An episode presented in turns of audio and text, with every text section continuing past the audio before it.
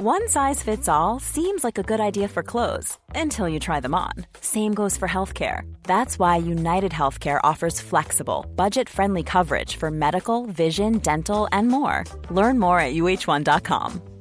Mom deserves the best, and there's no better place to shop for Mother's Day than Whole Foods Market. They're your destination for unbeatable savings, from premium gifts to show-stopping flowers and irresistible desserts. Start by saving 33% with Prime on all body care and candles. Then get a 15-stem bunch of tulips for just $9.99 each with Prime. Round out Mom's menu with festive rosé, irresistible berry chantilly cake, and more special treats. Come celebrate Mother's Day at Whole Foods Market.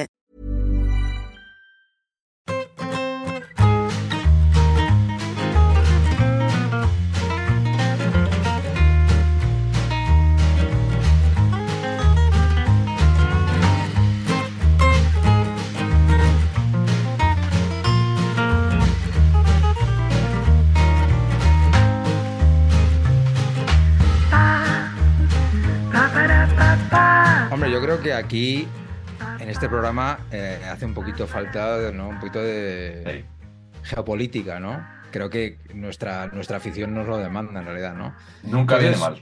Hay un caso de naming geopolítico muy interesante que, honestamente, creo que lo he leído en un tuit, o sea que si no nevero, pues vaya usted a saber, ¿no? El concepto es el siguiente. India, por lo que sea, quiere cambiar de naming hacia el concepto Bharat, que me preguntas a mí, ¿qué es mejor, India o Bharat? Y creo que hacen un downgrade importante, pero bueno, cada uno con sus gustos de naming, todo bien. Entonces, la cosa es que, por lo que se ve, Pakistán tiene el, me lo invento todo, el Valle del Indo, que es de donde se genera India. Cuando, se, cuando lo reparte, hacen el- particiones absurdas eh, eh, Gran Bretaña, el Imperio Británico, pues eh, tacata. Entonces Pakistán, si India deja de ser India, Pakistán reclama India para sí mismo. Con lo cual, ¿qué queda libre? Pakistán. Recordemos que Bangladesh originariamente era Pakistán del Este, con lo cual Bangladesh dice, pues para mí Pakistán. Entonces se produce ahí un... Y queda libre Eh, Bangladesh. Efectivamente, pero hay una región, por lo que se ve en India, que lo, se lo tomaría. Entonces, la cosa es... ¿Y esa región cómo se llama? No lo sé. Es, ahí... claro, es lo que hay que saber no. porque eh, acto seguido habrá alguien que reclame ese nombre. Claro, claro. Que perfectamente podría ser España. Es un poquito No, el juego España de va a acabar si- siendo Andorra. Hombre, pues Por el también. tema fiscal, claro. Pues también, pues también. Yo creo que esto es un poquito el juego de las sillas musicales eh, a nivel país y no sé si esto tiene más recorrido que esto. No sé. Ya, bueno, pero aquí es un... Tengo claro qué país quiero que quede sin silla. Yo tengo, yo tengo el mío. Sí, Ah, sí. ¿cuál es? Sí, sí. Empieza por R y acaba por A. Empieza por R y acaba por Rusia. Ah, vale, pero, y- pero sin silla, ¿qué significa? ¿Que se quede sin nombre o Claro, nada, fuera. fuera directamente? No, no lo pulimos a Rusia. Como es pequeño, Como son muchos años de Risk. es facilito. Sí, sí. Y, y lo de Barat, eh, ¿alguien sabe si, o sea, que se debe, si puede ser un guiño a lo mejor a, a aquel delantero que tenía el Tenerife, Barata? Hombre. Hombre, Es muy ¿No? posible, es Pues, muy posible. Es por esto, ¿no? No, no, es muy el posible. tema claro. Kazajstán con Borat también igual va por ahí. Por cierto, le- he leído en este mismo tuit o artículo, la verdad es que ya no sé lo que era, que Pakistán, macho, no significa nada, es un acrónimo. O sea, Así, con el Luambi de los países. sí, P, A y K son las regiones, ¿sabes? Eh, P. Pakis, P, A, K y S son las iniciales de las regiones que componen Pakistán. Ah, No significa fuente que emana del, Eso de es. la tierra. o- Exacto, tío. Hay que, hay que buscarle, así. hay que buscarle luego un storytelling, ¿no? La fuente inagotable de sabiduría. Que...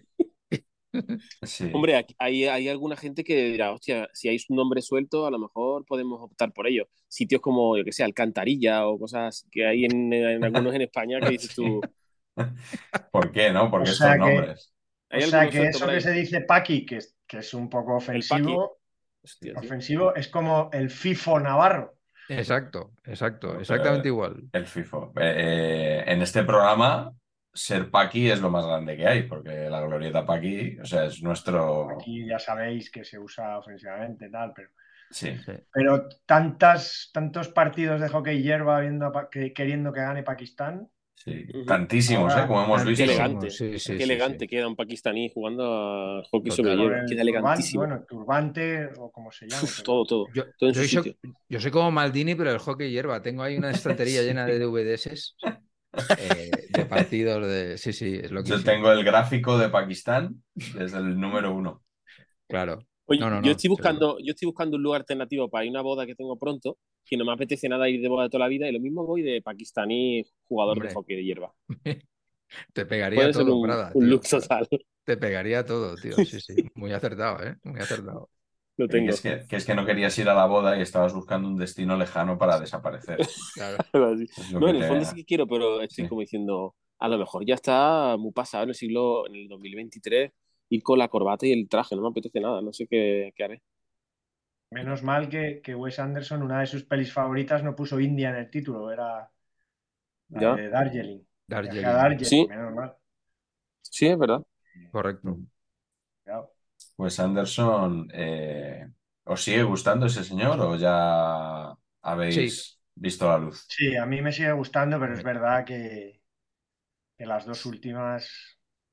Es verdad que se está resinizando. Pero Es verdad, que, mí- es, ver- es verdad que las dos últimas están tan vacías como las diez primeras, ¿no?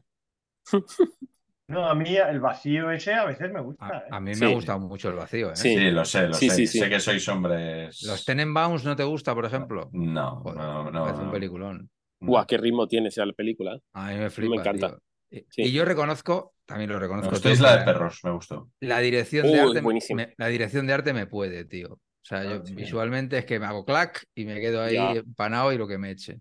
Sí. El fantástico señor Fox es una cosa, Sí, visualmente es impresionante. sí. correcto. Bueno, pues nada, ya tenemos aquí en la sección cultureta también para geopolítica, eh, cine Oye, de autor. Todo. Yo. Carleto, estoy muy enganchado con el, con el director sueco este de, de Square, de Square y de el triángulo de Triángulo de la Oslo. felicidad. Oslun es muy máquina, Oh. tío. Bueno. Estoy, La estoy enganchando una tras otra y estoy he visto la primera que hizo de la del mongoloide que, que toca la guitarra o algo así. yo esa no la he visto. Yo No me enganché, reconozco ¿Sí? que me enganché con, con la avalancha, la, la avalancha. Sí. Sí. Uf. Buah, joder. Estoy, dándole caña. Y no he tío tirado este. para atrás, sí, pero ya tiene un par más buenas. Tengo que decir dos cosas. Eh, la primera, que dije hace tiempo que el Triángulo de la Tristeza, el tráiler, eh, no me había arrancado ni media sonrisa. Eh, vi la película Ah, yo- y me gustó bastante, Ah, bueno, debo decirlo. Y debo decir también que en el anterior programa, eh, según me ha hecho saber el señor Eugeniobus Tingorri, dije que el Pato Sosa había sido elegido el peor jugador en dos equipos distintos. Y, es, y no es así. Ah. Eh, porque en el Atlético de Madrid no, es- no figuraba entre los tres elegidos. Ah, no. Y había sido, si mal no recuerdo, Gastón Casas, puede ser, jugador del Cádiz. Se llama Gastón seguro, pero no sé si lo estoy confundiendo con, con el que hay ahora en el Getafe. Mm. Gastón Casas fue, estuvo- fue delantero del Betis. El Del Betis, Betis. ¿no? Sí. Sí, Pues- a mí me pues suena el estu- Betis. Pues estuvo en no el era tan Cádiz. malo, ¿eh? No, no era Gastón Casas, pero eso, No era tan no, malo, claro. era un delantero grandote que no era tan malo. Por eso me estoy confundiendo. No era, ahora, ahora Sí, miraré un qué poco Gastón es. zapatones. Sí. Pero era, era ese el otro que salía. No, que el, salía del Betis, el del Cádiz era el hermano del Kun, Ese, sí, ese, ese. del, que he dicho del Gastón Casas. Eso, del Castillo, correcto. pero no Eso sé cómo es. se llama de nombre de pila. Eso es. Bueno, en cualquier caso, una, una fe de ratas, gracias a Eugenio Bus, que nos ve siempre con mucha atención. Eh, ya sabéis que tenéis que dar todos like al vídeo, eh, que os tenéis que suscribir al canal, que eso nos ayuda mucho y que también podéis hacer la oportuna aportación económica vía Super Thanks en este tercer programa de la tercera temporada de Saber Empatar, en el que nos acompaña ¿Cómo no? No- Nos habéis vuelto a colar aquí, me habéis vuelto a colar, Carleto y Patch, otro compañero vuestro de la Cervantina. La primera temporada yo os colaba a los de diarios de fútbol, más o menos, y ahora me lo estáis devolviendo y me vais colando a los de, a los de la Cervantina. Eh, Alex Prada, Y Carleto que... que... Los de hooligans ilustrados se colaban solos. Bueno, los hooligans ilustrados ya hay que decir. Cuéntanos eh, con quién ha empatado Alex Prada para venir hoy aquí a divertirse, a saber empatar. Otro fenómeno, esto es una ensalada de fenómenos, lo que tenemos aquí siempre. Eh, bueno, y, además nos ponemos serios, porque hasta ahora han venido, bueno, gacetilleros de, de, baja estofa al lado de, al lado de un señor novelista que además hace más cosas, encima, manda narices, y que encima ha jugado al fútbol, eh, que, tiene coña además, bueno, esto, claro, el pedigrí hay que empezar un poco por el fútbol, Alex. Tiene coña que siendo eh, bético haya jugado en la cantera del Sevilla. No sé si, no sé si lo dejó por eso o, porque decía, joder, me, el, embudo, el embudo me está llevando por aquí. Y, además de novelista, eh, que, que, es un señor novelista, tengo que decir que, que sus libros son, no son cualquier cosa. Eh, eh, publica en Seis Barral. Yo tengo la suerte de conocerle un día, un día en Barcelona, un premio Biblioteca Breve que coincidió, y esto sonará a Miguel y Patch, con, los premios Panenka. Coincidió con los premios Panenka y el premio Biblioteca Breve, y yo iba con Galder a los premios Panenka a no recibir un premio. Pero como tú pensabas que lo ibas a ganar, ¿no? No, sabíamos positivamente que no lo íbamos a ganar. Eh, lo ganó ese año Lucía Taboada, eh, eh, la, mejor la segunda mejor taboada del mundo. Y, pero esa noche Galder hizo como doblete. Él estaba en todos los fastos de seis, porque Galder Rivera, como sabéis, también le publica Seis Barral, sus libros y novelas. Y, y tuve la suerte de en uno de esos viajes conocer a, este señor Alex y el flechazo fue instantáneo. Y mi madre nos hizo de taxista, recuerdo, ¿verdad? Sí. Fue divertidísimo, sí. Fue como sentirme en un minuto a gusto, como decir, pero bueno, esto que rápido ha sido todo, ¿no? Fue un flechazo impresionante, sí. Fue muy sencillo estar, estar a gusto.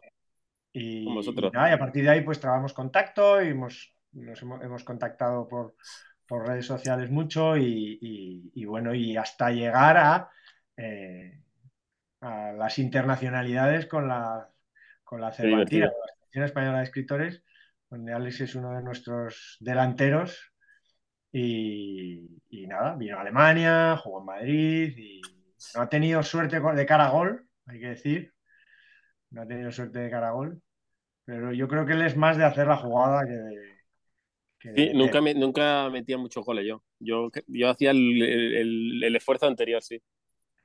Y nada, tengo que decir que, que, sus libros, uno es Comida y Basura, es por el que yo le conocí en, en aquellas jornadas en Barcelona, literarias.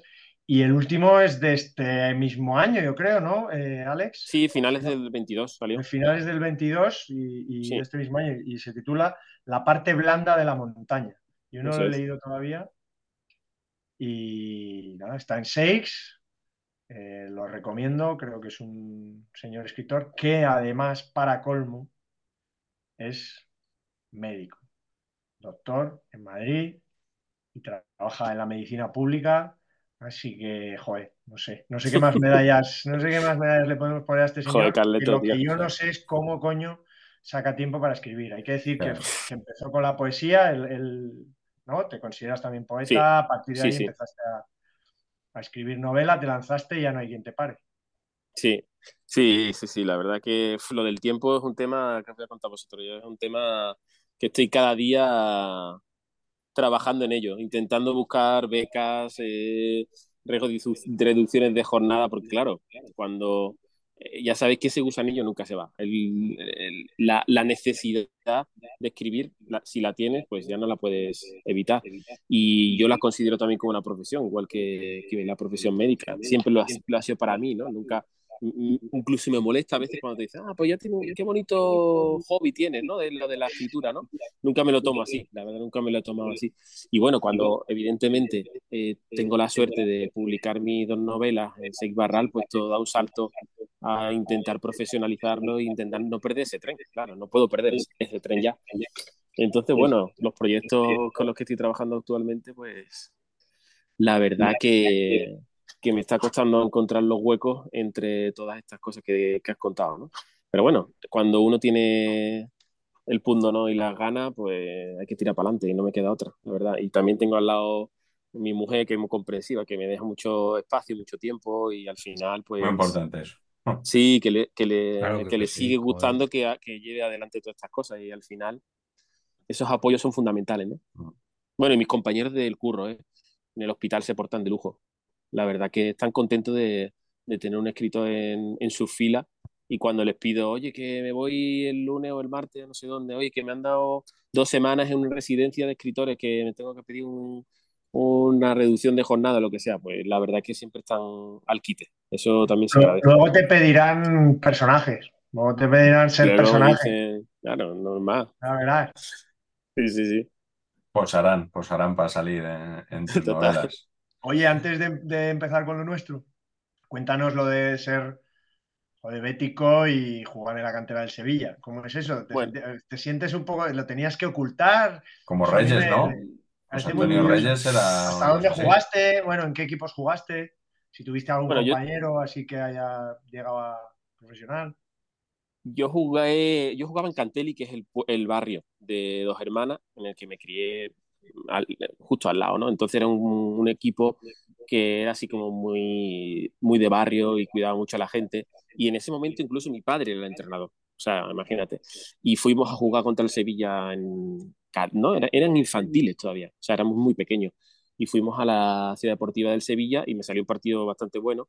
Y me dijo el entrenador, oye, que el 9 me lo, me lo quiero llevar. Entonces estuve ese año, como no podía fichar con el Sevilla, entrenando en el Sevilla ya, y jugando con mi equipo eh, los fines de semana.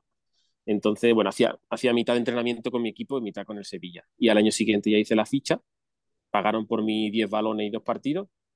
O sea que eso fue la lo que pagaron al Cantelli. Y nada, el año siguiente ya empecé a jugar en infantiles, cadetes, juveniles en el Sevilla, y es que en aquella época el Betis ni siquiera tenía cantera, o sea, que ni existía la cantera del Betis. Hubo un momento en el Betis que no tenían, creo que solamente juveniles o el, Betis B. Hubo un momento bastante difícil de, de, aquel momento, yo creo que era Retamero, el, el, presidente, o por aquella época que el Betis iba a segunda, jugaba promociones, iba, estaba en mm. primera, en fin. Y era un momento en el cual no había, y bueno, claro, evidentemente cuando estás en el barrio y te viene en Sevilla, pues me, me tiré para adelante.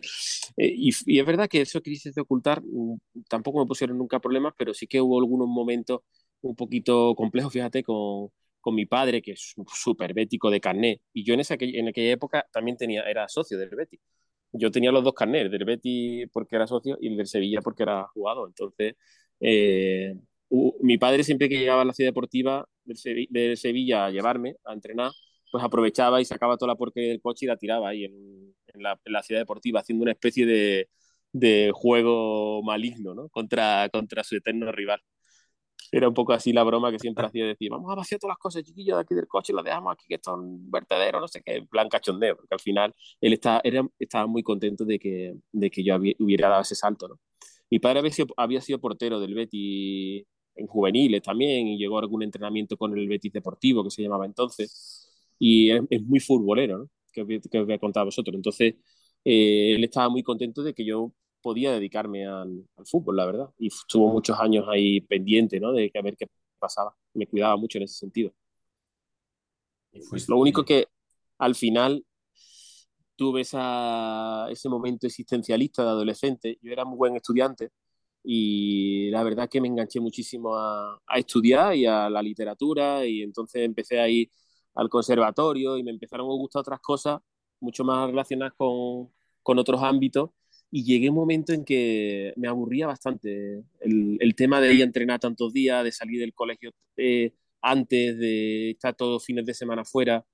Y hubo un momento, fíjate, cuando uno mira para atrás, dice, joder, algunas veces te entran como, como esos arrebatos de, de madurez siendo tan pequeño, ¿no? Tendría 15 años, 16, supongo. Y un momento que íbamos a una concentración a no sé dónde y yo iba con ganas de irme a mi casa, o sea, diciendo, no tengo ganas ninguna de montarme en el autobús, irme el fin de semana, estar en este jaleo, en los vestuarios, no sé qué. Tampoco no, en ese momento, no sé ahora que, si eso lo hacen, pero no sé hasta qué punto cuidan tanto ese, ese momento mental, ¿no? En el cual dice, oye, que el ser futbolista también puede ser una profesión y no nos cuidaban en ese sentido mucho, tampoco nos explicaban qué podía pasar con nosotros, sino todo lo contrario, una carrera de fondo y a ver quién llegaba el primero, ¿no? Y llegué un momento que me di cuenta que no, y le dije a mi padre, mañana no voy, ¿eh? Y era casi mitad de final de temporada y estábamos con el campeonato nacional y dije, no voy. Y nada, no fui más.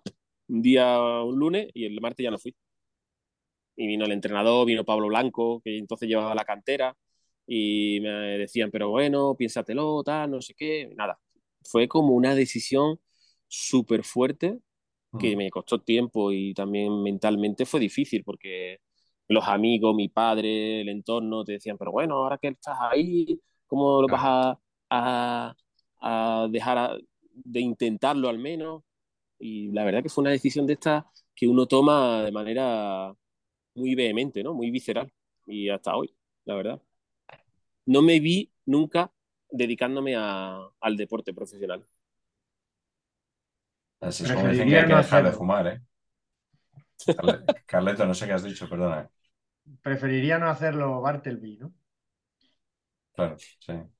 Fue así, fue así. Y además cada vez que me preguntaban decía eso, preferiría no, no ir a, a, a, jugar más, no sé, no, no me gustaba dedicarme a eso tanto tiempo, no sé.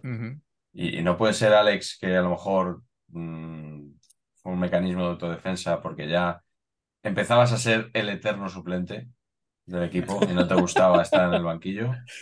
Eh, fíjate que hubo un momento en el cual empezaron a llegar jugadores de fuera que jugaban, traían de, otros, de, otros, de otras provincias y, y, hubo un momento en el que me sentí poco cuidado, ¿no? Como que yo era el que estaba, eh, llevábamos mucho tiempo en el equipo y empezaron a venir como estrellas.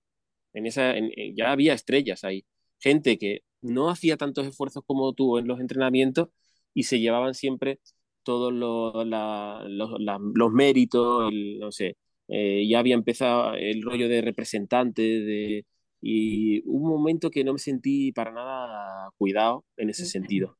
Puede ser que eh, tuviese también algo de peso. Pues es verdad que, bueno, tampoco me sentí nunca atrás, no, no tomé la decisión porque vi que no, que no iba a llegar, sino yo tenía más o menos presencia en el equipo, no era, no era un eterno suplente, pero, pero sí que me di cuenta que, que había otros motivos por los cuales también se podía avanzar, ¿no? Y, eso tampoco me gustó. Bueno, nos viene bien, ¿eh? Nos viene bien un poquito para enlazar con el tema del programa de hoy.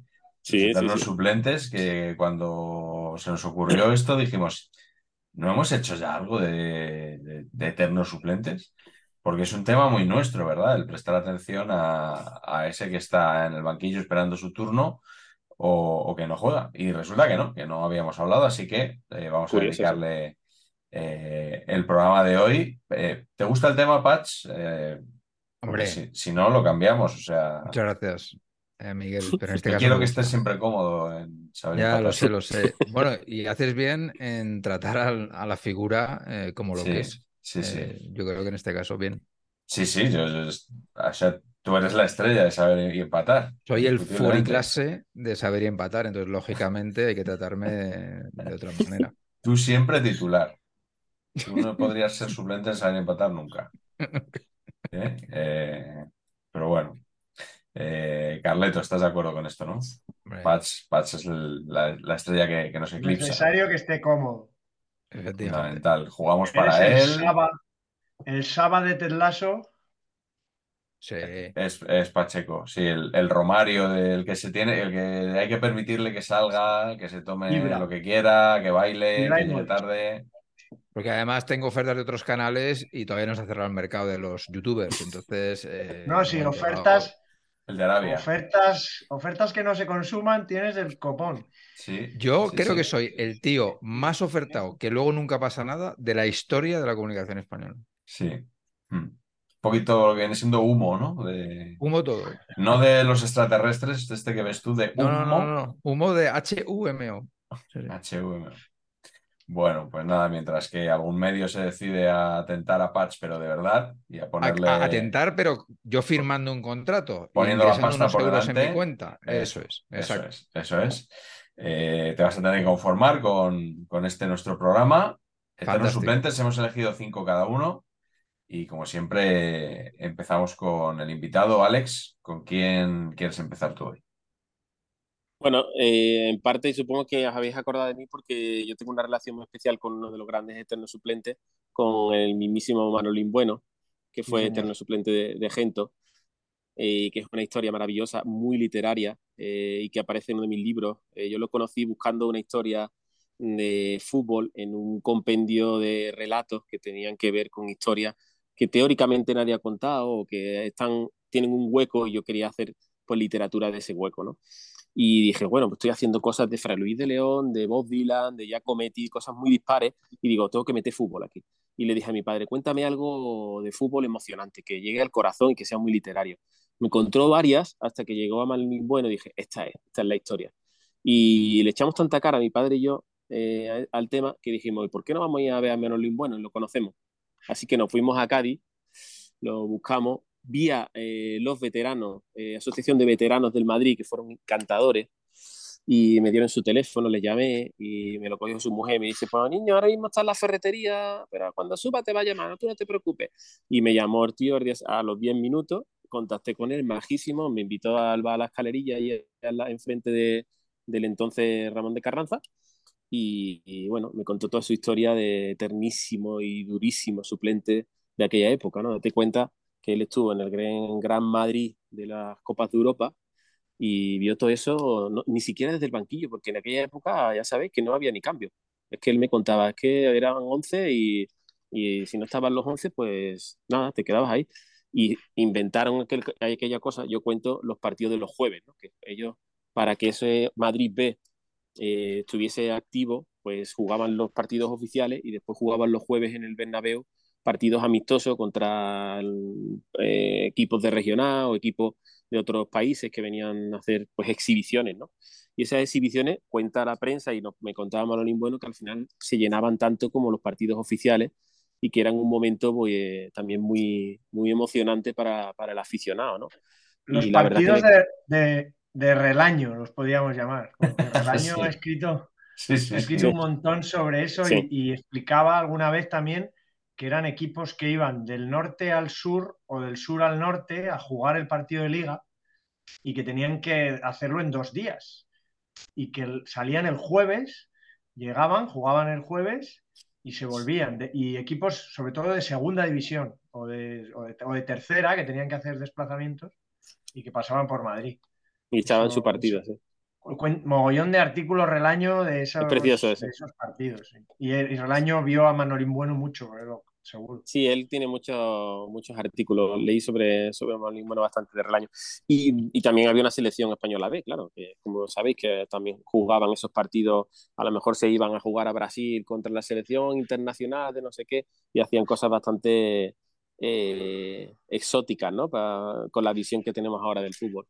Y la verdad que, bueno, que fue, fue muy emocionante porque eso dio para, una, uno, de, para uno de los de los relatos del libro y para un artículo también para, para Panenka que bueno que también me dio mucha, muchas alegrías ¿no? porque nos mandaron allí con un, con un fotógrafo nos abrieron el, estadio entero del Cádiz para nosotros hicimos unas fotos preciosas y un artículo la verdad que, que, que me lo pasé genial con él ¿no? fue, fue muy entrañable después he hablado mucho con él y bueno la verdad que fue, fue una experiencia preciosa con ese gran eterno reserva. Y que yo además lo que tengo entendido es que Manolín Bueno no es que fuera el suplente, o sea, no, en su peculiaridad no es solo ser tantos años el suplente de Gento, sino que era un jugador buenísimo. Claro, sí, sí, sí, dice, toda bueno, la gente que me hablaba de suplente, pero eh, porque no valía, no valía para otra cosa, estaba en el no, que dicen que era espectacular, pero que, claro, era otro fútbol. él no, me no contaba, podías jugar. me contaba también la- la- las dificultades que le puso Bernabéu para salir, precisamente por eso. La ataron con cuerda corta. Venían equipos a jugar aquí, el Inter me contaba, y que se lo querían llevar el avión del tirón, que lo querían fichar y llevárselo, porque era bastante llamativa su forma de jugar, ¿no? El típico pequeño, muy que driblaba, que, que jugaba en la banda pegado y que hacía mucho, muy incisivo. Y la verdad que, que sí, que todas las crónicas que leí de esa época de los jueves contaban que hacía verdaderas virguerías, ¿no? Que hubo varias, varias intenciones de, de equipos europeos por llevárselo y que Bernabéu nunca lo dejó. Él lo contaba ahí socarrón y con un poco de también de dolor, ¿no? Por decir, ¿qué me perdí? ¿Qué me pude, qué me pude conseguir y qué no hice, ¿no? Al final él terminó la, su, su carrera en el Sevilla y, pero ahí ya estaba un poco de vuelta y efectivamente no disfrutó de, de lo vio tan de cerca, pero no lo llegó a disfrutar. Él siempre me decía, hay que ver gente que no cogía ni un resfriado, nada más que me mandaba los partidos, a lo mejor me mandaba a, a un partido en no sé dónde, que daban un montón de patadas a Zaragoza y, y allí se ponía malor, tío, y allí me mandaban a mí a jugar. A los sitios que daban muchas patadas me mandaban.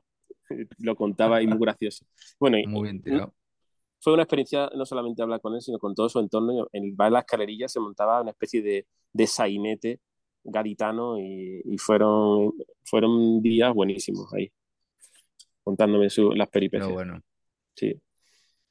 Manolín, bueno, pues sí, nombre, Sí. nombre mítico un- del fútbol de otra época. Sí, sí. Sí.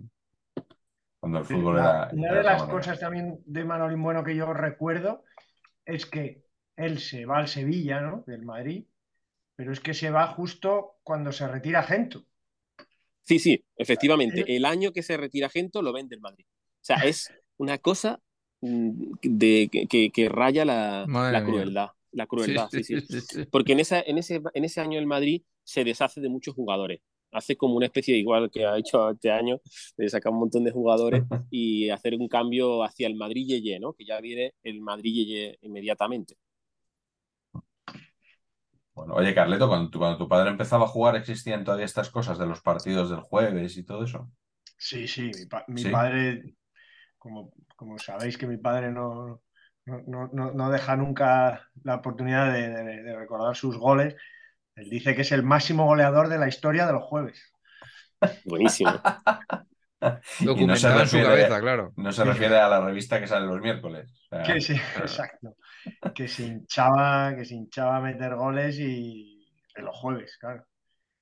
Y, y de hecho, lo que sí puedo decir es que la primera temporada de mi padre en el primer equipo del Madrid eh, es, es la última de bueno.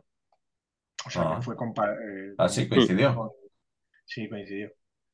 Estoy viendo ahora que bueno, ese año jugó 20 partidos, 17 de titular, debería de los años que más jugó, porque ya Gento ya estaba may- muy mayor.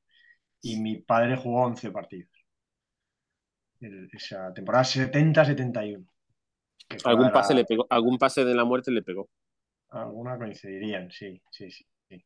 Ese año Gento ya Qué estaba en emocionante. 37 tacos, jugó, tenía, jugó 7 partidos nada más y se retiró. Pacheco, ¿con quién vas tú para empezar? Hombre, yo voy, pues, a ver, yo creo que el mundo eterno suplente eh, es el portero, ¿no? Yo creo que el portero es el, Sí. ¿no? es el puesto que, joder, solo puede jugar uno, ¿no? Ese tipo de cosas y hay auténticas trayectorias, sobre todo antes, ¿no? Porque ahora ya te vas, ¿no? Te acabas yendo al, al Aris de Salónica y dices tú, bueno, pues ya está, ¿no? Pero entonces, ah, pero antes te quedabas. Eh, y uno de mis favoritos, no de antes, sino de la edad moderna, es eh, sin duda Pinto, mis queridos amigos, eh, ¿no? Víctor Colorado. Pinto Colorado, el excepcional guardaballas de muy acertado despliegue capilar en general, ¿no? ¿no? Sí. Ah, Detecto No. algo de envidia aquí, quizá. Bueno, siempre, siempre que hay pelo se, se tiene envidia, ¿no? Pinto, como bien saben, cantera del Betis, eh, eh, debutó con el primer equipo que se lesionó Prats un día y jugó un rato y ya está. Y se va al Celta a ser suplente, suplentísimo, o sea, era suplente de Dutruel, que igual ha sido uno de los peores porteros de la historia de la liga, ¿no? Entonces, tú eres el, supen- el eterno suplente de Dutruel. Pero el Celta nos- siempre nos dicen que estuvo bien. Celta estuvo bien al final, o sea, estuvo como ocho temporadas, me lo invento, y las tres últimas hizo algo. Cuando bajaron a Pues claro, segunda, si te inventas los datos, pues claro, vas a, vas a moldear esto a tu gusto. bueno, Miguel, pues eh, si quieres, si quieres eficacia en los datos, llama a otro calvo, ¿sabes lo que te digo, no? O sea, yo esto a mí me da un poco igual. Total, que en segunda lo hace bien Pinto y es titular y de repente el Barça se queda sin portero suplente y sorpresivamente llaman a Pinto. ¿De quién era amigo Pinto? ¿Era de Messi directamente? o ¿De quién Sí, era de amigo? Messi. Te has saltado que ganó un Zamora en el Celta, ¿no? Ganó un Zamora en el Celta, correcto. Y, y- y Pinto, y Pinto, que como guardaballas, pues, bueno, un poquito de aquella manera, ¿no? Dirección de arte poco acertada siempre también. Eh, bueno, tiene una carrera musical de mucho interés, ¿no? Posterior. eh, eh, entrando, investigando, como no cabe de otra manera, en su Instagram, eh, Pin- se llama Pinto Guajín, Guajín. entre comillas, Gu- Guajín, ¿no? Como Sí. nombre. Art- voy a leer su bio. Artista, guion, productor musical, CEO y creador de P13 Fit. P13 Fit, para su interés, hay un link, he entrado en P13 Fit porque a mí me da igual todo, ya investigo lo que sea. P13, P de Pinto, 13 de su número personal y Fit. Es como una rutina con combas de baile para hacer gimnasia. Entonces, yo el concepto baila con Pinto me voy a apuntar de inmediato. Hay que pagar 15.000 euros al mes, se pagan, evidentemente. Y luego eh, pone exfutbolista de élite, Barcelona, Celta y Betis. Y luego, muy importante, estos destacados en Instagram con sus reels, ¿no? Voy a leer los, los nombres de los destacados porque yo creo que merece la pena, ¿no? Primero, Tucapum. Segundo, Bam Bam, Bam Bam Reto. Tercero, Bien Pegado. Cuarto, Síguelo Bailando. Y quinto, Ring Ring. Entonces, yo creo que esto define, define una personalidad ¿no? ganadora absoluta, Sí. más allá de su eterna suplencia. ¿no? Bueno, pues yo creo que has, has hecho un retrato del Pinto portero extraordinario, ¿no? Extraordinario. Bueno, Sí, a mí, sí. como bien sabéis, a mí lo que me gusta es el panenquismo, ¿no? El análisis futbolístico en profundidad. Sí. O diseccionar, ¿tú, ¿no? tú no has escrito nunca en Pan en Capach? No, no he sido, no he sido invitado. La verdad es que no. No, Bueno, pues, o sea, y tampoco es uno de esos medios que te ha dejado tirado. no, no. Este no, ni Todavía siquiera. no. ¿Sabes? Eso, Bueno. eso es otro estadio peor, ni siquiera. Es el ninguneo. Vale, vale. Bueno, pues pero nada. hemos sido, hemos sido nominados al premio Palanca, eso sí. Es verdad, es verdad que nos Usted, lo robó. usted y yo. Nos lo robó Enrique Ballester. Nos los robó es verdad, injustamente. vilmente. Otro, otro, de la, otro de la Cervantina y de libros del CAO y de diarios de fútbol. Eso lo, lo tiene todo Ballester. tiene todo lo peor. Madre mía. Correcto. Carleto, ¿qué? ¿Por dónde vas tú ahora? Bueno, yo voy a romper, do- quitar el nervio a los espectadores que están esperando. Sabéis que ellos esperan que siempre diga varios nombres dentro de cada categoría y Sí. que sobre todo que hable de mi equipo, del Real Club Deportivo Español. Así que voy a hacer esas dos cosas rápidamente. Hay una tercera cosa pensaba- que, haces, que haces siempre. ¿Cuál es la tercera? Repetirme. Dilatar el momento en Ah, el que eh, no, das me- el nombre de la persona de la que llevas 17 minutos hablando. Eso menos. No, pensaba que lo ibais a elegir de verdad y, y por eso no lo he elegido, pero obviamente hay que dar una pincelada de don Carlos Meléndez. O sea, Sí. es que si no hablamos de Carlos Meléndez, que además es parte fundamental de la portada de nuestro caricaturista en vuestro hermosísimo libro, Sí. joder, sería un poco... La gente se sorprendía, nos preguntaban, ¿es, es- Meléndez ese? ¿De verdad? ¿Es, es Meléndez? Sí, parece Meléndez. Y les decíamos que sí, que sí, que Meléndez está en la que portada con Cristiano y con Messi, claro que sí. Pues bueno, como sabéis, Carlos Meléndez, portero del Athletic, porque lo decimos nosotros y porque hubo un año que jugó seis partidos y de las seis, siete temporadas o ocho que estuvo, y luego portero del Español otras seis temporadas, jugó un poquitín más, alguna temporada jugó siete partidos, pero vamos, eterno suplente total. Y yo solo quería meter aquí el- la cuestión de dónde jugó Meléndez que tuviera un suplente suyo, porque ese hombre tiene que estar, o sea, hundido en la miseria. Y indagando, he hecho, bueno, he seguido la, la- la línea, la, la línea patch de, de- de la Sí, es. Y he dado con, con el Vasconia 77-78. Y ahí jugó 38 partidos, todos de titular, ninguno de suplente, 38 de 38, y había un tal, eh, un futbolista, que el pobre eh, no ha tenido, un tal Jesús María Chávez Redín, que jugó cero partidos ese año. Como Federico Chávez. Jesús María Jesús María. Y que el tío no, no, no tiene más carrera futbolística en categorías nacionales. O sea, que a lo mejor acabó el pobre hundido. En el Bilbao Athletic también tuvo un año después que fue titular y el suplente fue Cedrún, que también acabó un poco de aquella manera, pero bueno, luego el Cedrún la verdad que, reverdeció laureles en el Real Zaragoza. Acabó en la Copa. Había que citar a, Carlitos Meléndez en honor a vuestro maravilloso libro que sigue vendiendo, como sabéis, bueno, en todas partes. Es un Pero yo quería hablar de un eterno suplente que, ah, que no, personalmente. Que no, que no era Meléndez el, que, el primero. No, no, yo quería hablar de Meléndez, de Mauri, de Eduardo Mauri. Pero bueno, Carlos, que, es caro. Tiene una trayectoria, es que no quiero meter dos del español en, en diferentes categorías. Claro, me, los metes, pero en una ronda. Exacto. Pero lo de Meléndez es para que vendáis libros. Sí, claro, claro. No, no. Bueno, hablo rápido de Edu Mauri, sobre todo porque es amigo. Eh, Edu Mauri eh, es hijo de otro mito del español que es Pepe Mauri, que fue futbolista en los años 50. Eh, es de, aquella. Era delantero cuando jugaban cinco delanteros con, el tema del, oxígeno. Os acordaréis que el español tuvo un equipo del oxígeno, el equipo del oxígeno que casi queda campeón, casi. Y su hijo Edu fue futbolista del español seis temporadas y el pobre pues no tuvo suerte. No tuvo suerte, eh, jugó muy poquito, fue suplente entre otros de mi padre, pero luego jugó mucho en el Figueras y ahí sí que jugó muchos años en segunda división y ahí sí que fue titular varios años. Y estudió, es médico y aparte de ser médico del Real Club Deportivo Español eh, durante muchos años, ahora mismo es uno de los médicos del Manchester City, que me gustaba citarlo porque porque bueno, que tiene muy buena relación con, Pep Guardiola, está entre los expatriados allí en, Manchester y forma parte del, equipo, del equipo médico habitual del, City y creo que es un dato muy curioso para este eterno suplente del Real Club Deportivo Español. Finales de los 80, primeros de los 90, estuvo en Leverkusen, pobre, tampoco jugó. Y, nada.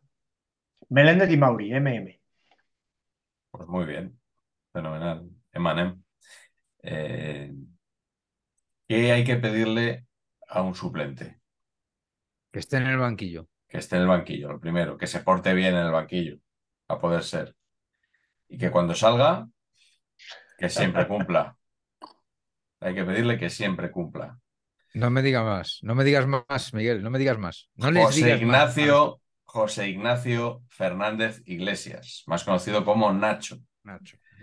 El hombre que no es un 10 en nada, pero es un, un 7, se decía de Raúl, de Nacho, que ponemos un 6 y medio. Bueno, eh, defensa, a mí, que a mí me gusta mucho, eh, cachondeo aparte de...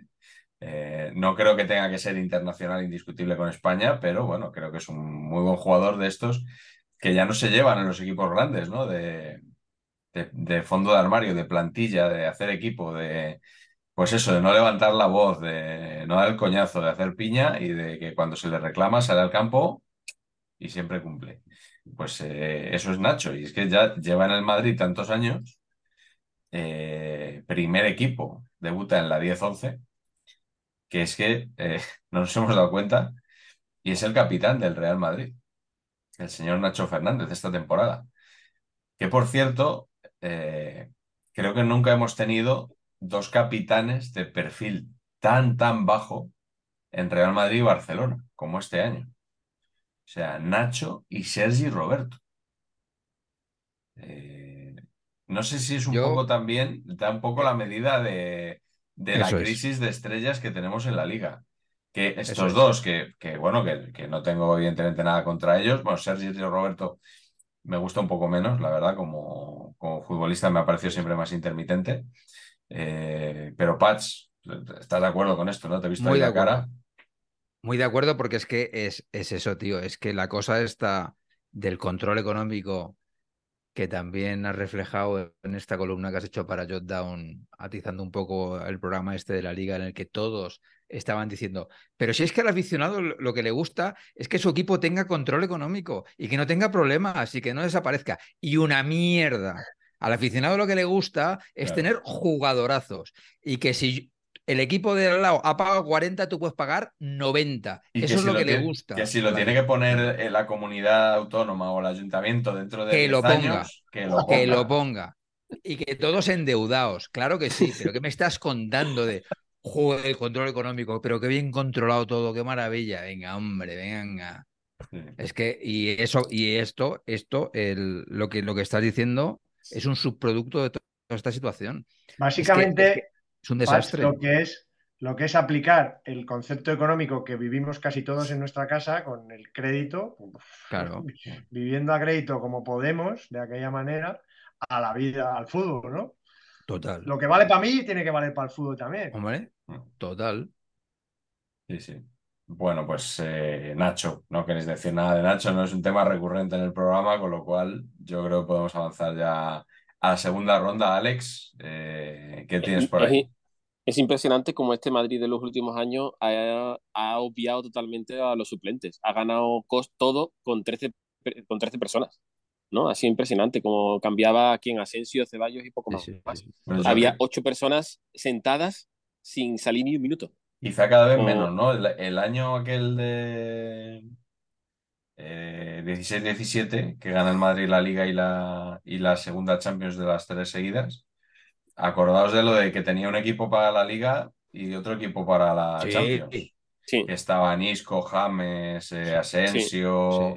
¿A cuál mejor? Claro Lucas Vázquez en su mejor, su mejor momento y, y funcionó Morata, fue la temporada de Morata en el Madrid y funcionó muy bien, pero es verdad que desde entonces hasta acá, como que cada año eh, te ha dado la sensación de que la plantilla era más corta. Hasta llegar a esta temporada, ¿no? No sé cómo la han podido hacer. Yo tengo mucho cariño por un suplente que cumple perfectamente lo que acabas de decir, el de que cuando sale tiene que cumplir. Yo viví muy buenos años del Betty y teníamos un suplente que nosotros exigíamos que fuese suplente como aficionado, que era Juanito Saba. O sea, Juanito Saba eh, perdona, Alex. segundo programa consecutivo sí. en el que sale Juan Sabas. Eh, delanteros ratoneros, programa anterior. Juan Ah, joder, sí. y eh, hoy también nos vale, muy acertado, Juan Sabas. Yo creo que somos el único programa en el que se habla más de Sabas que de Mbappé. Afortunadamente, qué pesadilla. Camiseta, amigo, de eso que has dicho. Total.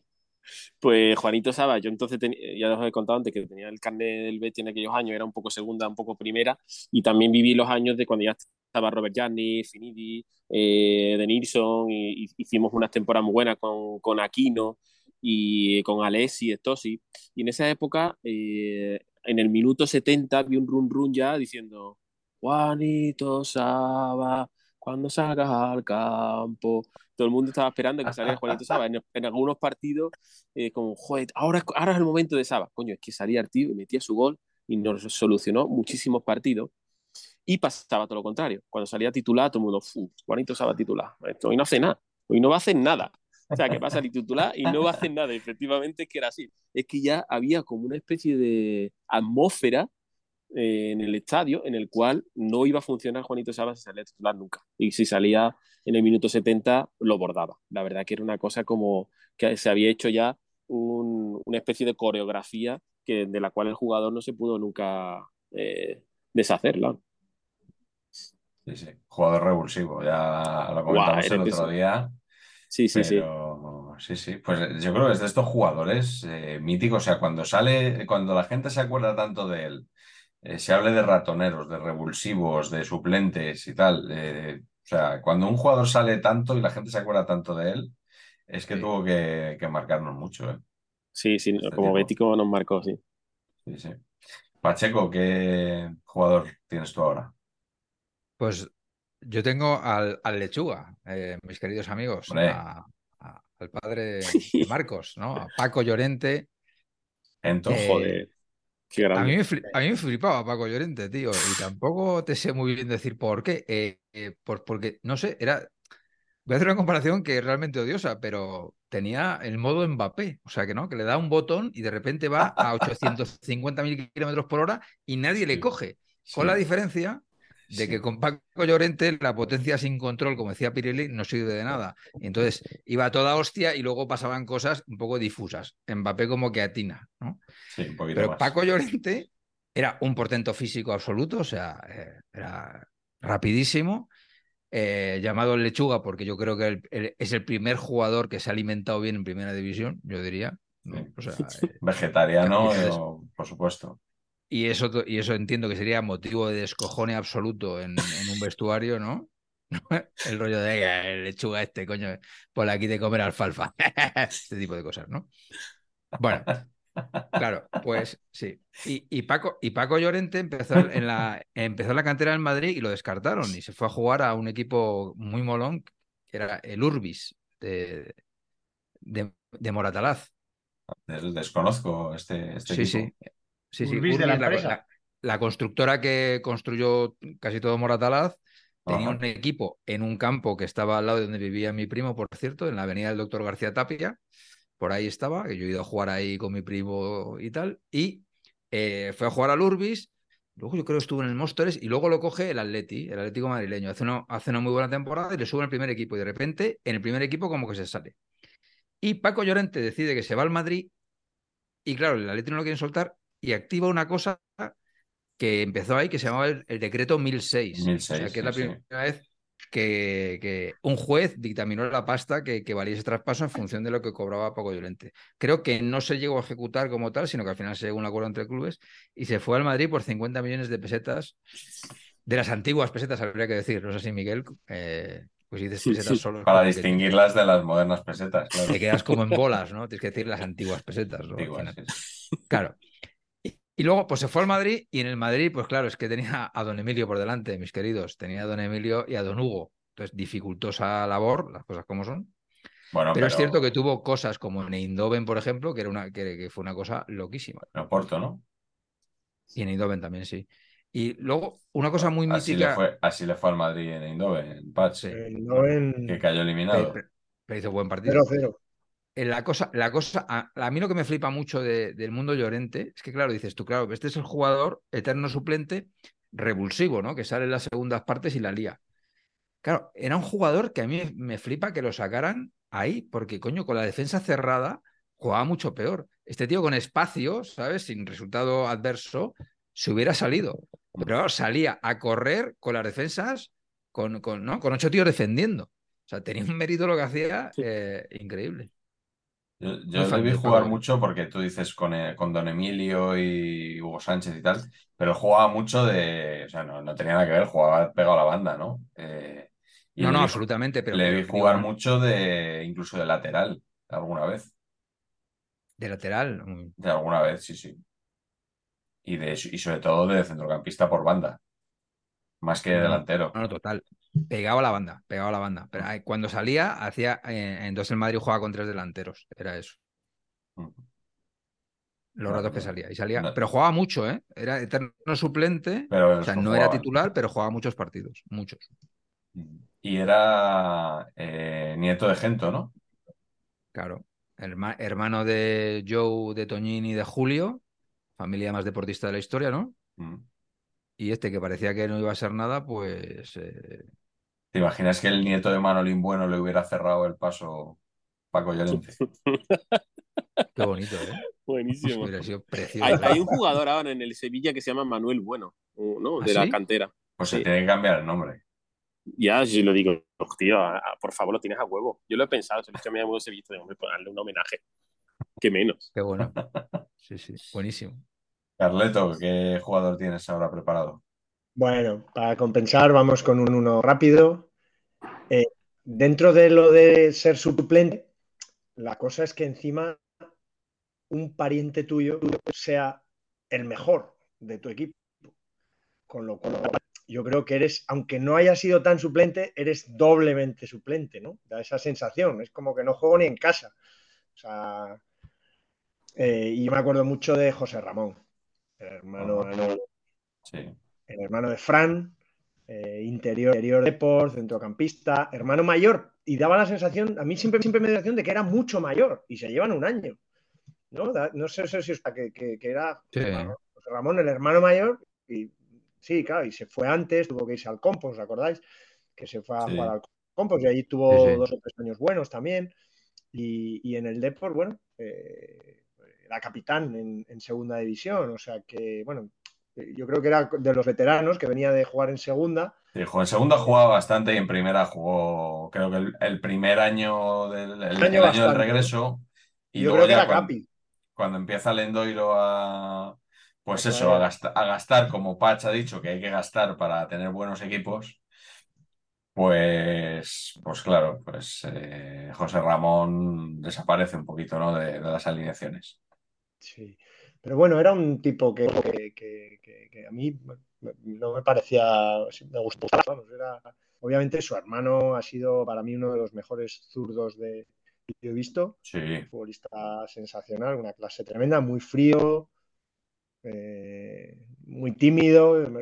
Que Elena me contaba que coincidía en clases de inglés con él sí, eso lo has contado alguna vez, sí. en una academia y que era, Fran era muy, muy tímido. Y yo creo que José Ramón era un poquito más, tenía un poquito más de, no carácter, porque Fran tenía bastante carácter, pero era como para adentro, ¿no? Que este era un poquito más espontáneo.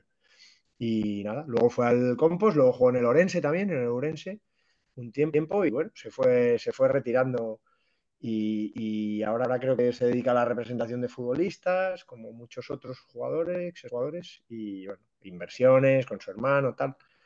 Pero bueno, que, que me acuerdo mucho de José Ramón. Suplente hasta en casa, ¿no? A la hora de cenar. La, No sé, la madre le pondría más ración a, a Fran. a Fran. Claro, lógicamente. Te pasa como a, como a los oyentes de, de Onda Cero, ¿no? Que se acuerdan de José Ramón, ¿tú crees? Mira, Mucho. casi, casi escupe la Coca-Cola, Carleto. Mucho. Bueno, que ahora la, la, la presen- la copresentadora de, y el copresentador son amigos tuyos. Sí. Ya has empezado a hacer el. ya ¿Les has pillado en algún renuncio? Bueno, el primer día ya tuvieron un enganchón. ¿Ah, sí? ¿Así? Sí, yo- ¿Burgos o no, qué? no entre ellos, no entre ellos, con ¿Burgos? David Bernabéu. Ah, Ah, bueno. Sí, no, hace- no hace falta, ya- no hace falta explicar, ¿no? claro. bueno. A ver, eh, yo he sido compañero de Rocío, es una fenómeno, creo que es una comunicadora estupenda.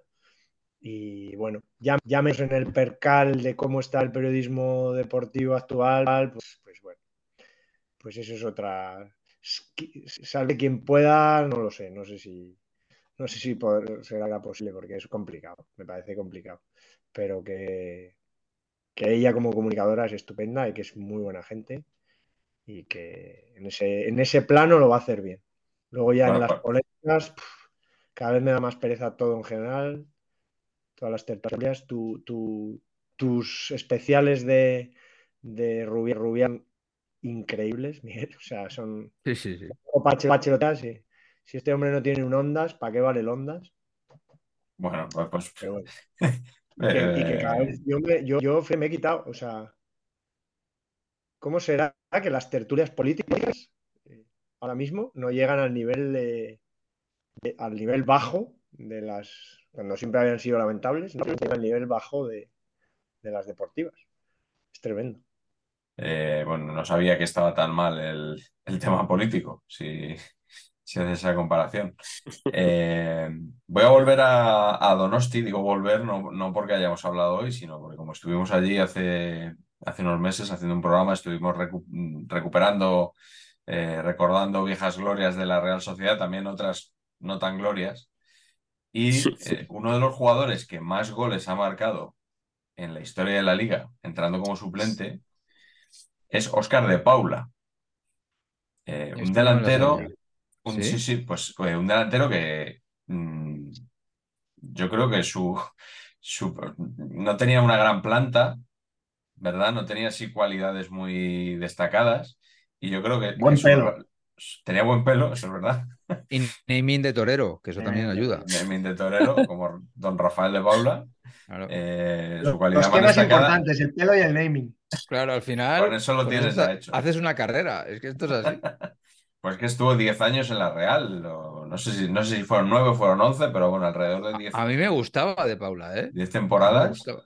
Pero eh, siempre cumplía también. Salía y marcaba. recuerdo una vez que le sacó, no, me acuerdo el entrenador, le sacó contra el Atlético de Madrid, iba perdiendo la, eh, la Real 0-1 y a los 30 segundos marcó de Paula el empate y luego metió un gol más uno de estos jugadores que, me hacen tanta gracia de vizcaíno en la Real, igual que me hace gracia lo de guipuzcoano en, eh, en el Athletic, que, hay, que es bastante frecuente, como vimos ya en su día.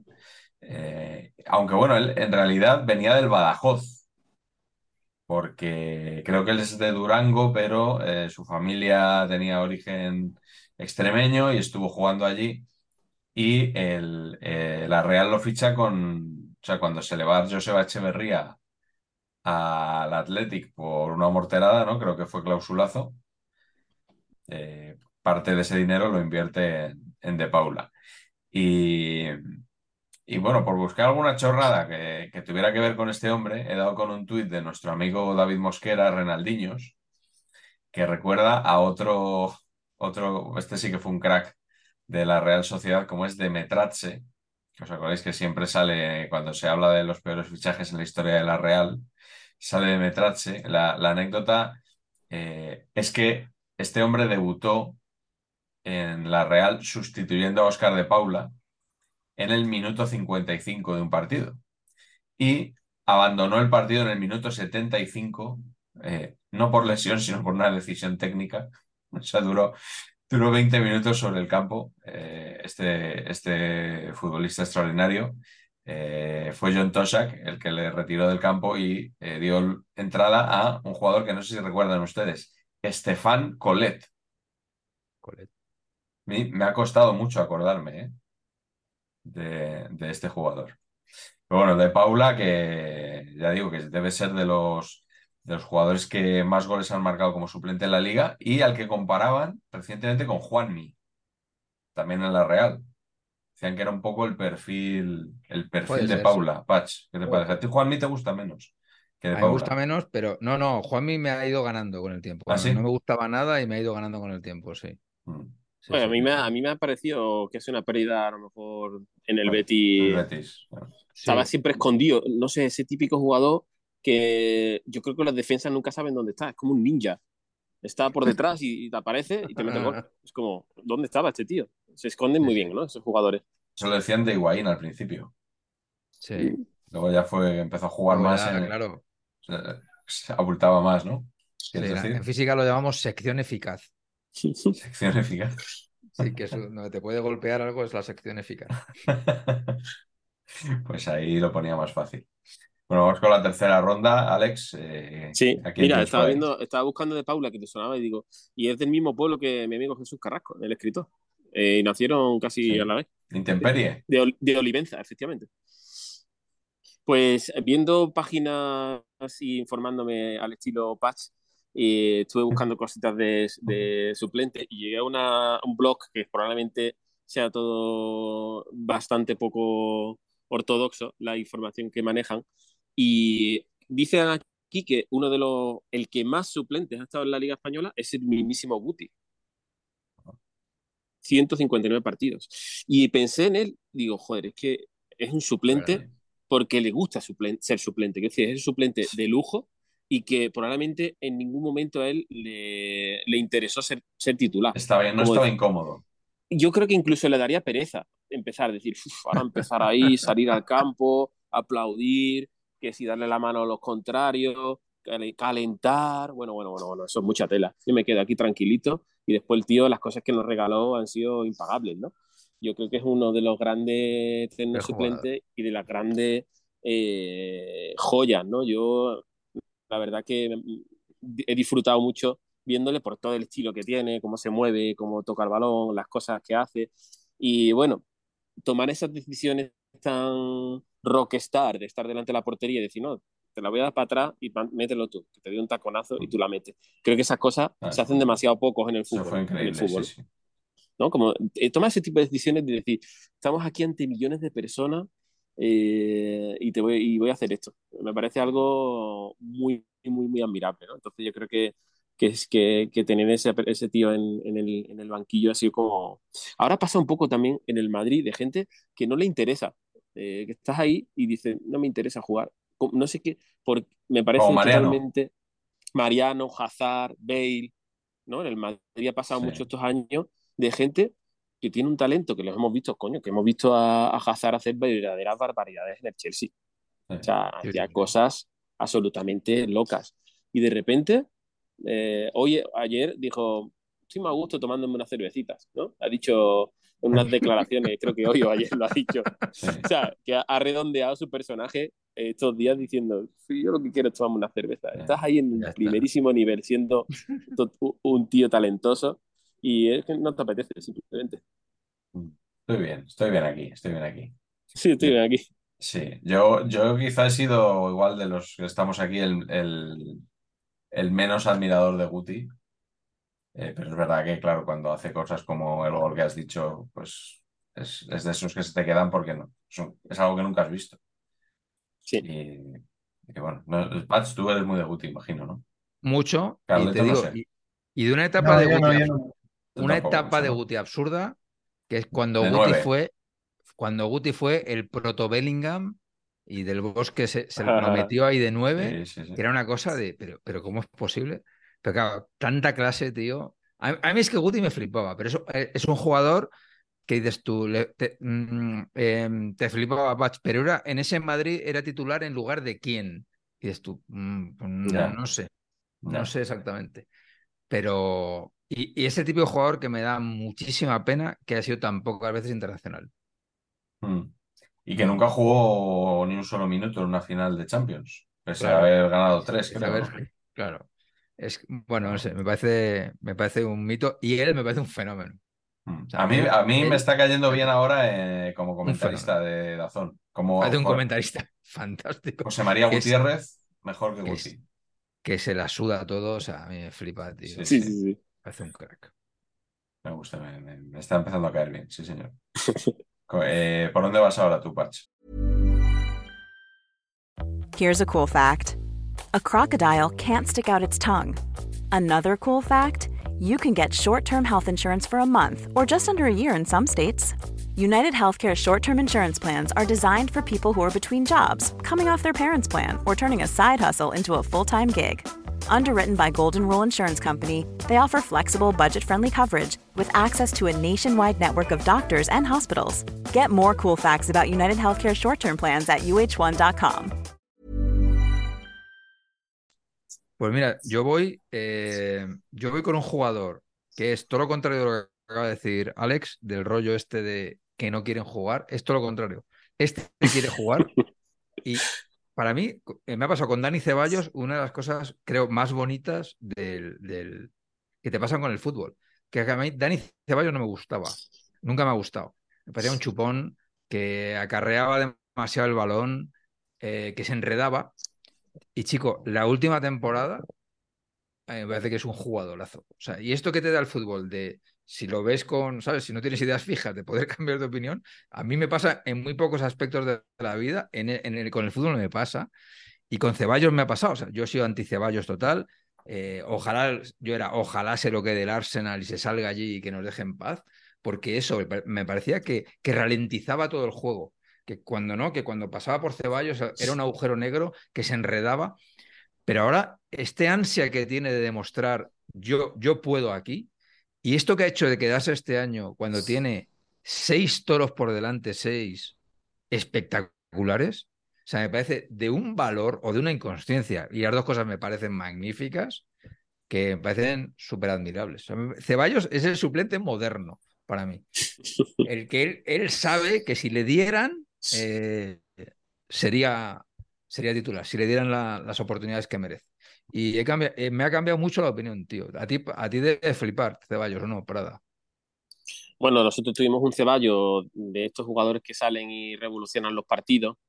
Y es verdad que tiene esa cosa de jugador de, como siempre se dice, de la calle, ¿no? Que es muy, muy chulesco, muy, chupón y que ralentiza el juego, efectivamente, y que de repente te hace cosas maravillosas. No os acordáis seguro de aquel sub-21, ¿no? Sub-20. Que es que cuando esos jugadores. Eh, pasa con muchos jugadores, ¿no? Mira, yo viendo el Betis digo, hay jugadores que tienen que saber que si se ponen, ganan el partido ellos solos.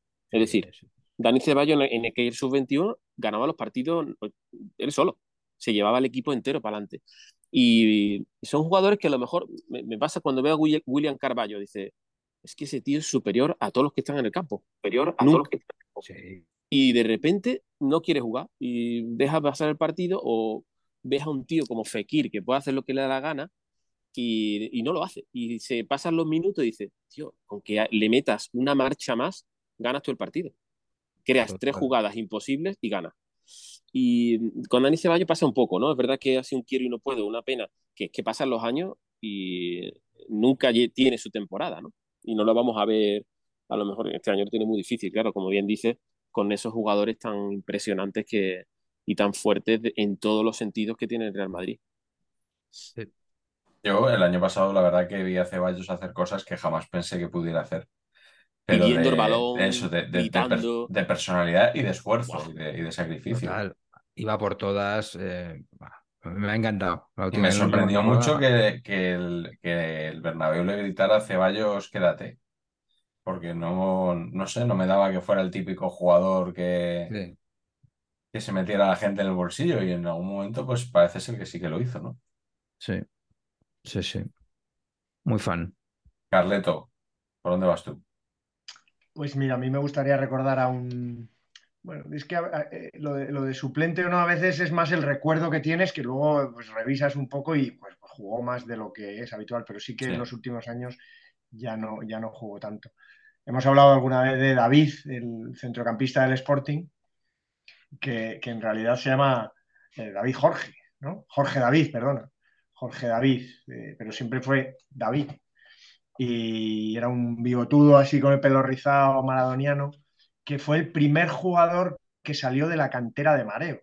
Porque la cantera de Mareo, lo que se llama cantera de Mareo, es que efectivamente eh, construyó, creo que Ángel Viejo Feliz, un presidente del Sporting, construyó una, residencia, ¿no? que es lo primero que, eso, no es que no salieran chavales que jugaran en el juvenil, sino que fue el primero que llevaron a esa residencia.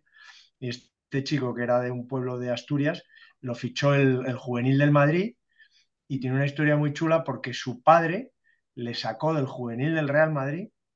Ojo, que no estamos hablando de, de la ventolera de Alex, sino del juvenil del Real Madrid, donde jugaba y jugaba bien, porque a la vez intentaba estudiar y no estudiaba un pimiento y lo llevó interno a un colegio en, ah. León. Y allí el, colegio no tenía equipo de fútbol, o sea que se pegó un año sin jugar al fútbol con 18 años. ¿Qué pasó? Que era un atleta de la leche y quedó campeón de Castilla-León o no sé qué, de 800 metros lisos y jugaba en el equipo de básquet, ojo Patch, del colegio que sí tenía, que sí tenía equipo y quedaron campeones de España de básquet. De escolar o lo que fuera. Total, que lo fichó, lo, fichó el Sporting ahí, haría las pruebas o lo que sea, jugó en Mareo, se fue a vivir a, Gijón y, fue el primer en debutar en la temporada del año 78. Al principio jugaba poco, jugó mucho eh, su segunda temporada, después de que el Sporting quedó subcampeón, el año aquel de así, así gana el Madrid, eh, que fue al Madrid a jugar al Molinón y se lió. Y luego pues empezó a jugar menos, tuvo que irse a hacer la mili, entonces sabéis que se iban los jugadores a hacer la mili y jugaban en el equipo que les tocaba, en este caso el Zamora. Y, David pues jugó, siempre era, pues bueno, jugaba unos partidos al año, 10, 12, 14 partidos y otros tantos de suplente, o sea que bueno, al final no tiene cifras malas, es un mítico de aquellos años buenísimos del Sporting. Y nada, y hoy es una persona así un poquito que luego acabó un poco resentida del fútbol y tal, entrenó equipos juveniles y tal, pero como que, el Sporting nunca, nunca reparó en él para, algún puesto en, el staff, siendo el primer futbolista ¿no? que, que, salió de mareo, ¿no? Pues a lo mejor podía haber tenido un lugar en, mareo precisamente. ¿no? Así que bueno, David, mítico. Eh, pues yo voy a volver al Betis ahora, eh, Alex. Eh, si yo te digo T. Nilsson como eterno suplente, ¿te pega? Eh, que, no sé, Denis es un concepto muy complejo, muy poliédrico. Correcto, sí, sí. Bueno, ya te Puede recordamos. servir para muchos programas vuestros, igual que Sabas. Sí, es como, tiene muchas, es muy transversal, ¿no? Sí, sí. Eh, bueno, yo de Nilsson lo, lo traigo aquí a colación, no porque fuera suplente habitual en el Betis, que creo que no lo era. Eh, No, lo tenían que poner porque fue tan caro que había que ponerlo sí claro, O fue sea, en su día el fichaje más caro de la historia del fútbol, ¿no? Si no me equivoco, en el Sí. 98, Sí. que se estaban pegando los grandes de Europa por él y de repente llegó Don Manuel y hizo una llamada al banquero. Va, dijo- usted con el Banco Central Hispanoamericano y no me cierren la oficina. Muy bien, me gusta que Alex respeta la tradición del programa de que cuando se habla del ópera y se ponen palabras en su boca, Hay que- hay que imitarlo. Hay, que imitarlo.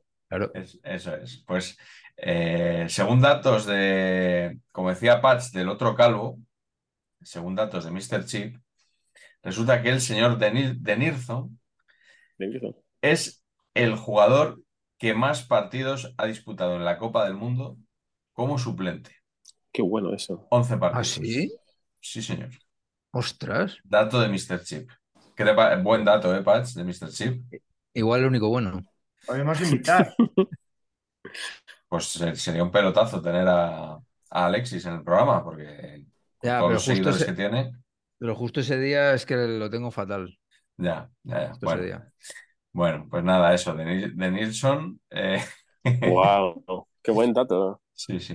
Eh, bueno. Por cierto, eh, mirando datos de suplentes, no, siento que no lo tengo aquí delante, pero uno de los jugadores que más goles, si no el que más, ha marcado en la liga saliendo desde el banquillo, es Leo Messi.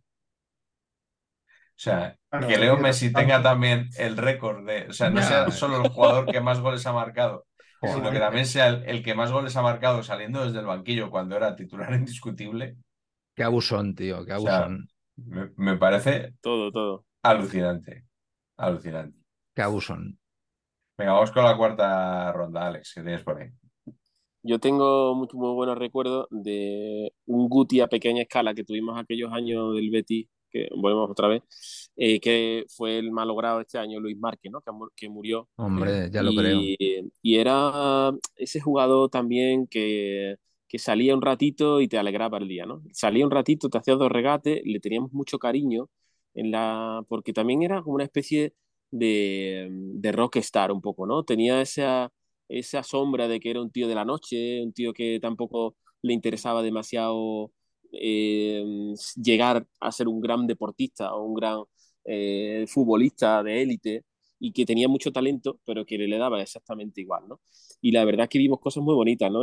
Tenía también mucho estilo, un tío que regateaba mucho, que estaba también mucho pegado a la banda.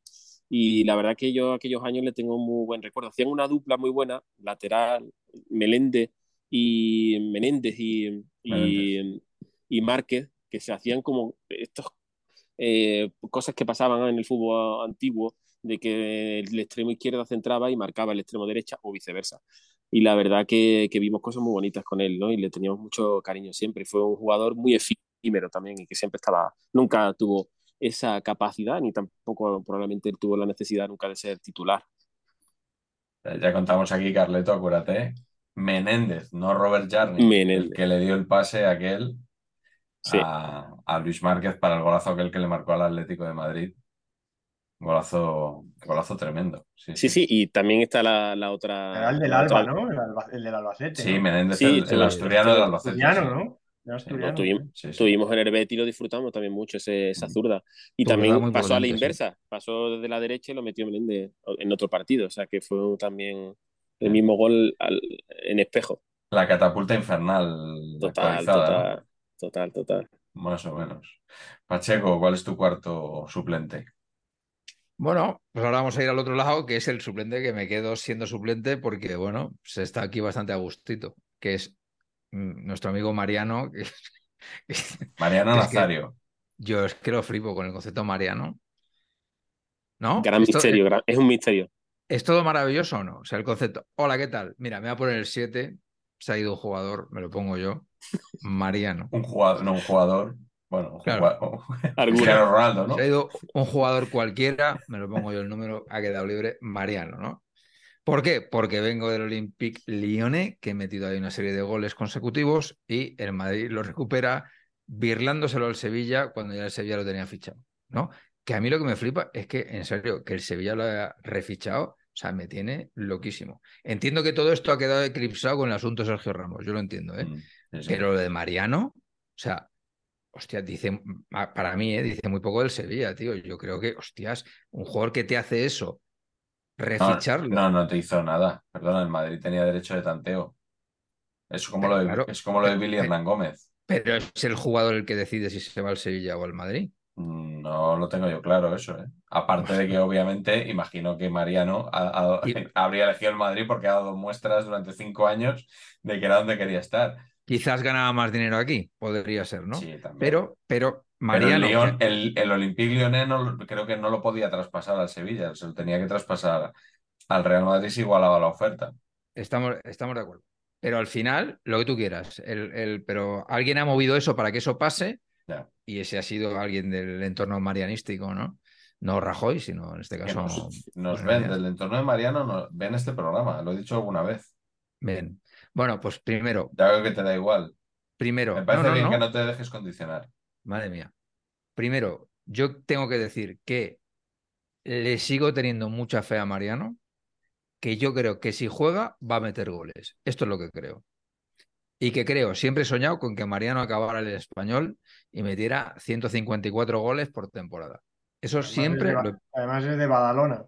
Claro, sí. es el típico jugador para el español estupendísimo, siempre lo he pensado. Y espero y deseo que le vaya muy bien, porque el chico también, pues oye, ha hecho lo que ha podido. Si tampoco ha hecho lo que ha podido y ha decidido que no salía de ahí ni con agua caliente, si no se le entregaba uno tras otro y contados por el propio Florentino Pérez todos los euros que estaban en su contrato. Entonces, pedía que fuera Florentino con un saco de monedas y que fuera contando los euros. Y además Y pedía, pedía billetes grandes consecutivos, porque los había ganado de forma legal.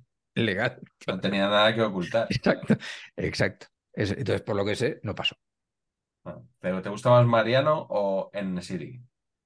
Mariano, Ya, ya Pero lo sé, digo- ya lo pero lo digo, lo digo absolutamente en serio, ¿eh? O Eres, sea, eres un gran detractor de, de En-Siri, ¿eh? en Nesiri es que cada vez que va a, a atacar la puerta se le pone como un muro en la cabeza que le impide visualizar los tres palos y entonces va hacia cualquier sitio el esférico. O sea, Es buen rematador, hombre. madre mía. Pero mm, no sacarme el tema del Sevilla que me enciendo, ¿eh? Que el Sevilla, lo que le pongas, si pones un mono ahí, le va, va, va a salirle bien y van a ganar. O sea, quedan decimosegundos, quedan decimosegundos y van a Champions. Sacaron cinco puntos en el grupo de Champions, cinco puntos, y quedan terceros y ganan esa UEFA, esa, Champi- esa Es Europa League, como se llame ahora, Sí, sí. y es- con dos goles o tres goles en contra del Manchester United. O sea, una cosa, Es una cosa que dices tú, mm, de verdad, como bético, yo ya no, ya no pueden pasar más cosas. Y como ahora no están yendo un poquito bien las cosas y cogemos a Isco y de repente está, pues seguramente que Mariano va a pasar lo mismo y vamos a volver otra vez a, a estar siempre por, por debajo de ese eterno rival. Ay, madre, es que es una cosa que, que es incomprensible. Y, y dura, ¿eh? es dura. Sí, sí, me imagino. ¿eh? Tan- tantas Europa League seguidas y... Dios, de Y una la- forma de otra, que si un gol de. Palop, que si un, uno, uno de la cantera en Mallorca en el último segundo y se clasifican para la UEFA y la ganan. Un año que no fue el Rayo porque no pudo por algún tema económico, fue el Sí. Sevilla de repesca y la ganan. Bueno, una cosa. Sí, el- Horroroso. el- eh, el- aquel gol contra el Valencia justo al final. eh, Todo, todo. La Todo tanda así. contra el Betis. Bueno, Ojo, pero- no le quito mérito a esos No, años tan buenos al- que tuvo no, de no. Canuté, de Luis Fabiano no, pero sí, al y ese revés. equipo Yo, perfecto que tuvieron unos años. ¿eh? pero yo te digo que, que caiga siempre de tu lado la moneda. Yo no es que no le quite méritos, que se lo estoy dando. Ya, sí, sí, sí, está claro. Parece alucinante. Carleto, ¿qué tienes tú? Aprovechando que Alex está hablando bien del Sevilla, yo era muy fan del Sevilla de, os acordaréis seguro, de Conte y Carvajal.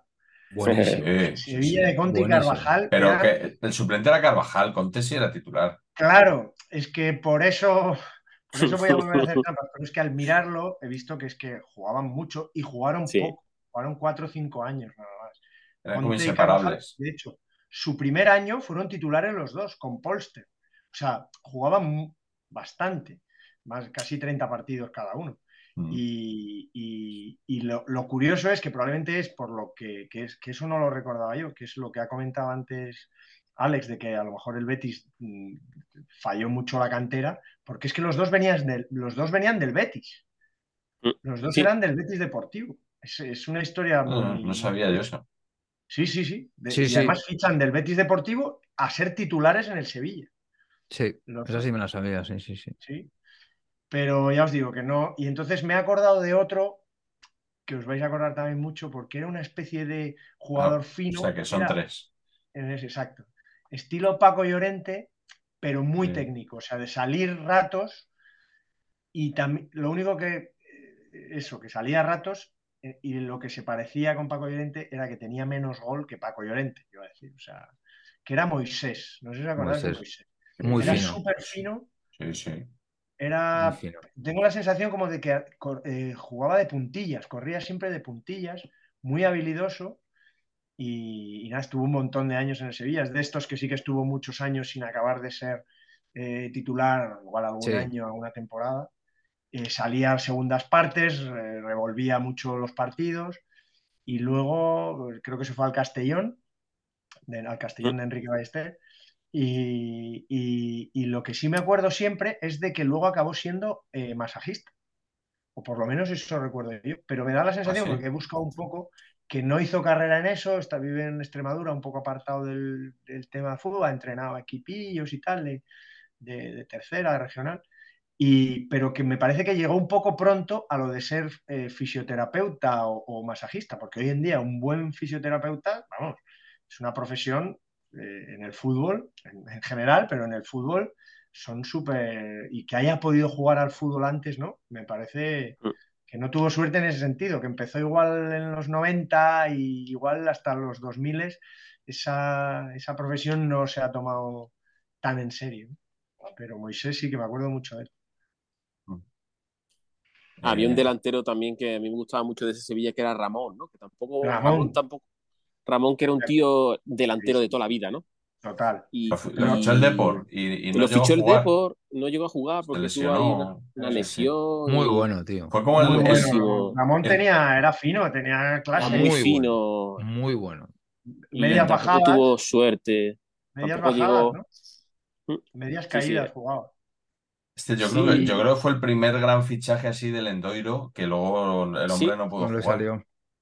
Me acuerdo perfecto, como si fuera hoy un día que debió meter uno o dos goles importantes y en el estudio estadio le pusieron un chotis, pusieron el chotis, que es Ramón, es el chico más moderno de la reunión. Oh, qué maravilla. ¿Qué más quieres en la vida? Qué letrista hay ahí, ¿no? Oh. Esa Patch te cambia la letra. Hola, Ramos, esto te lo. Vamos. No, no, eh, Patch te hace una letra con Ramón Álvarez de Mon Hombre. Pero en un minuto, ¿eh? Tú de Aitana eres el campeón, por ejemplo, ¿no? Y podríamos tirar por ahí. Claro. De la monetización. De la monetización. Aquí somos aprendices. No, no, perfecto. Perfecto. Eh, Ramón hace vídeos hasta en, hasta en la boda de su hermano. Eh, de su hermano se casaba su hermano y se, se, fue ahí a la mediana de la autovía a grabar un vídeo de, de, Mbappé. De, decir que no había nada nuevo sobre Mbappé. bueno, es, majísimo, ¿eh? Ramón. Mandamos un saludo. Estamos seguros. Que nos estará viendo.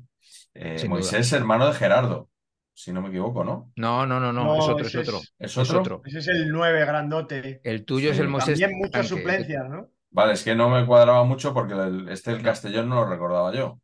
Pero un delantero delgadito, delantero así fino.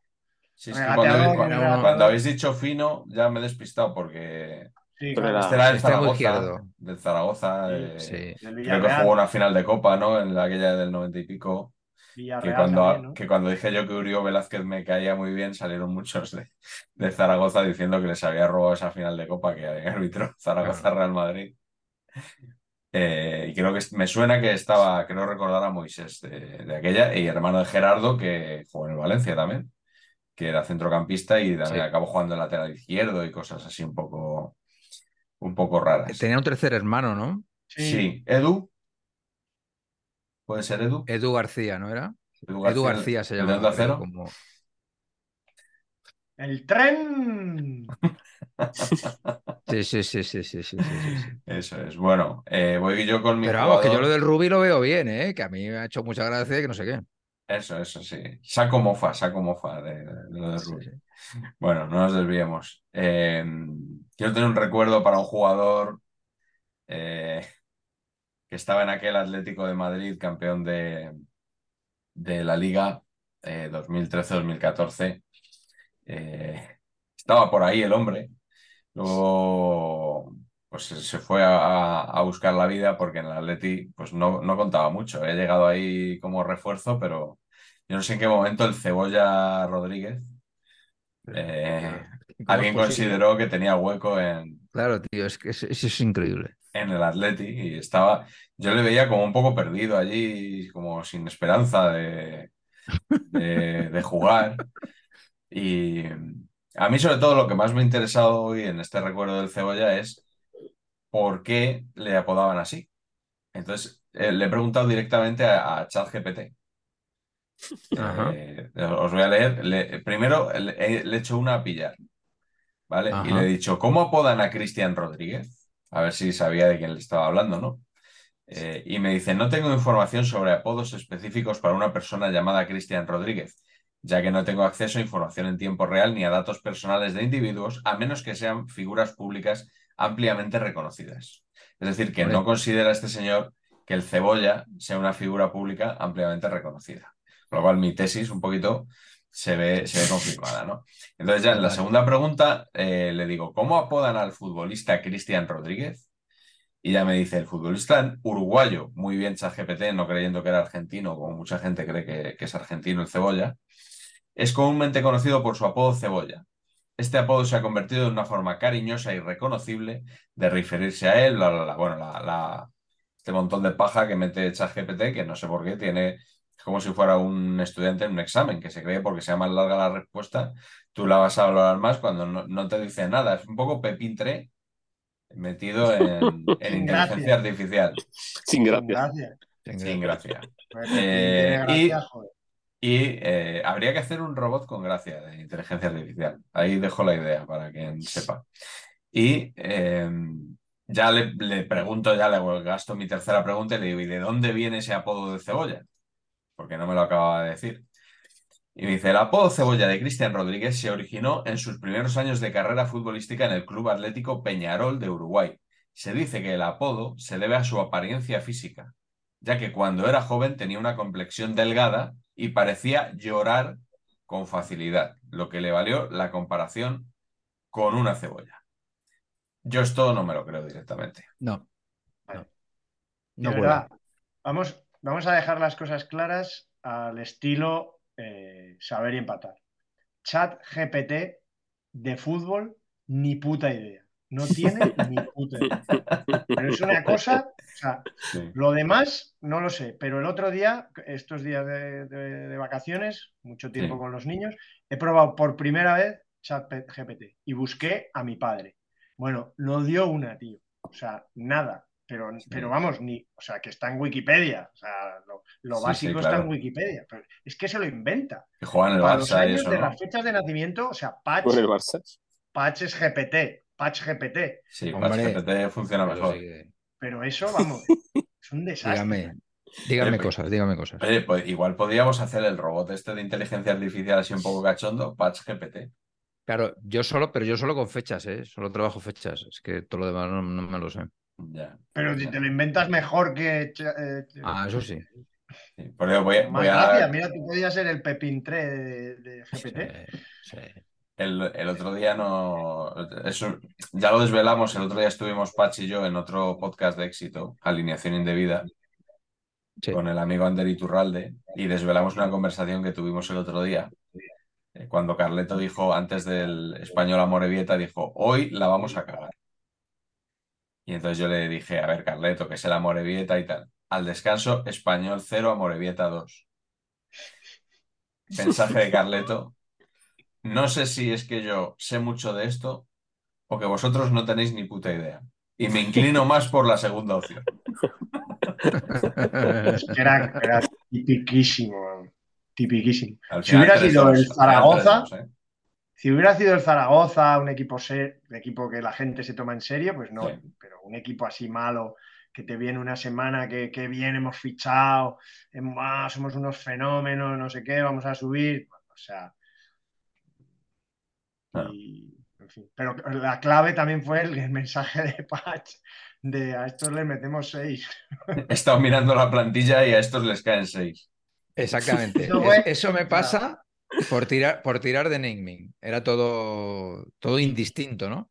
Y Pero tengo que luego, decir claro. con sinceridad, que sabéis que no suelo ser muy lanzado para estas cosas, eh, lo, lo puse para que remontaran. O sea, Ya. dije Eh, algo a mí- Gafe. a mí en el descanso para ver si a- eso era una opción, ¿sabéis? Soy supersticioso, a ver si era una opción de que remonte el antigafe, para ver si remontaban, y remontaron, o sea, funcionó. O Sí, sí, sí, sí. sea, que al final también tuvisteis razón vosotros. Pues el Amorebieta muy bien plantado y ahí hay un entrenador. Ya os digo yo que hay un entrenador. Porque el equipo juega al fútbol. Con pintas de todo menos de entrenador. Sí, sí, iba a decir que la dirección de arte mejorable. Correcto, dirección- mejorable, sí. Sí, sí. Pero- Bueno, vamos con la última ronda, Alex. Vale, yo tengo mi último, eh, es el, el reserva como, como eh, arma arrojadiza. Y fue aquella cosa que pasó con Adán y Casillas, ¿no? Que fue algo bastante, Sí. bastante gore. Me acuerdo que estaba, no sé dónde estaba eh, de viaje y de repente un amigo madridista estábamos viendo el partido, aquel donde lo sacó titular, y estaban todos los madridistas diciendo, pero ¿qué está pasando aquí? O sea, que tenemos Claro, al puto tío. Casillas ¿Qué es y de repente sale Adán y que después, claro, no solamente le hicieron eso a Adán, de usarlo como arma arrojadiza entre Mourinho y Casilla, sino que al poco tiempo ficharon a Diego López y le echaron. O sea, Mercado que lo- sí, sí, o sea, desapareció. que la- sí, sí, desapareció claro. como que no les valía. O sea, fue una cosa como, como muy loca, ¿no? Y de repente... eh, Se lesionó Casillas. Se Sí, lesionó al- Casillas. después, claro, Sí. se La lesionó y le, le pegó una patada, creo, eh, fortuita. pues no, Ah, claro. no, no tiraron de Adán, sino que trajeron a otro. Y trajeron a Diego López eh, del Sevilla en el mercado de invierno, sí, que no jugaba en el Sevilla, no había encajado bien. Sí, así que creo que mm, después nos dio muchos muy buenos años nosotros en el Betis y fue un portero que, que Mm. nos dio muy, muy buenas cosas, pero aquella cosa fue como bastante, bastante, bastante fuerte, sí. Sí. Que, eh, Patch, ¿tú cómo recuerdas aquello como, como gran detractor de, de José Mourinho? De este tío es que es, eh, es insoportable. Eso, eso es lo que recuerdo de madre mía, tío. ¿Tú, tú- has sido muy casillista? Muchísimo, Sí. muchísimo. Sí. Muchísimo. que bien, en- eh, me parece- En me esa parece bien. época cualquiera era casillista, ¿no? Era como, no sé, Sí, ahí, como empe- el- ahí el- empezó a el yerno perfecto. Sí, sí. Eso es. Ahí, ahí empezaron a converger ciertas corrientes de opinión, tanto en medios como en redes sociales, y la figura de Casillas, que, que estaba muy arriba para todo el mundo, pues de repente El empezó a ser El santo, el de ser el santo. a ser el topo para, para Sí, mucha sí. gente. Digno de estudio Total. todo lo que pasó en aquellos Sí. meses, sin duda. sí. Sí, sí. ¿Cuál es tu último suplente, Patch? Pues yo empiezo con portero, cierro con portero. Eh, don Ramón Rodríguez Verdejo Monchi, Hombre, ¿no? Mis queridos. muy sevillano el programa, ¿eh? Joder. Sí, es verdad, es verdad. Mola porque ha sido. No ha sido aposta, a pesar de que No, no. venía Alex, no ha sido aposta. Y les, les leo los partidos jugados por Monchi en, las, en sus primeras cinco temporadas defendiendo, es un decir, la portería del Sevilla. 7-0-0-2-0, mis queridos Oh, amigos. Qué maravilla. ¿Cómo? ¿Cómo? Perdón. Siete partidos primera temporada, 0-0, 2-0 vale. cada, Vale, no, cada no- temporada. no había entendido nada, perdón. Vale. Sí. Entonces, luego ya en la sexta temporada, pues como que empieza a jugar algo, el, el titular era un Zue, empieza a jugar algo. No sé si, no sé en qué momento esto confluye con la imitación de Sergi Mas en al ataque. Sí. ¿No?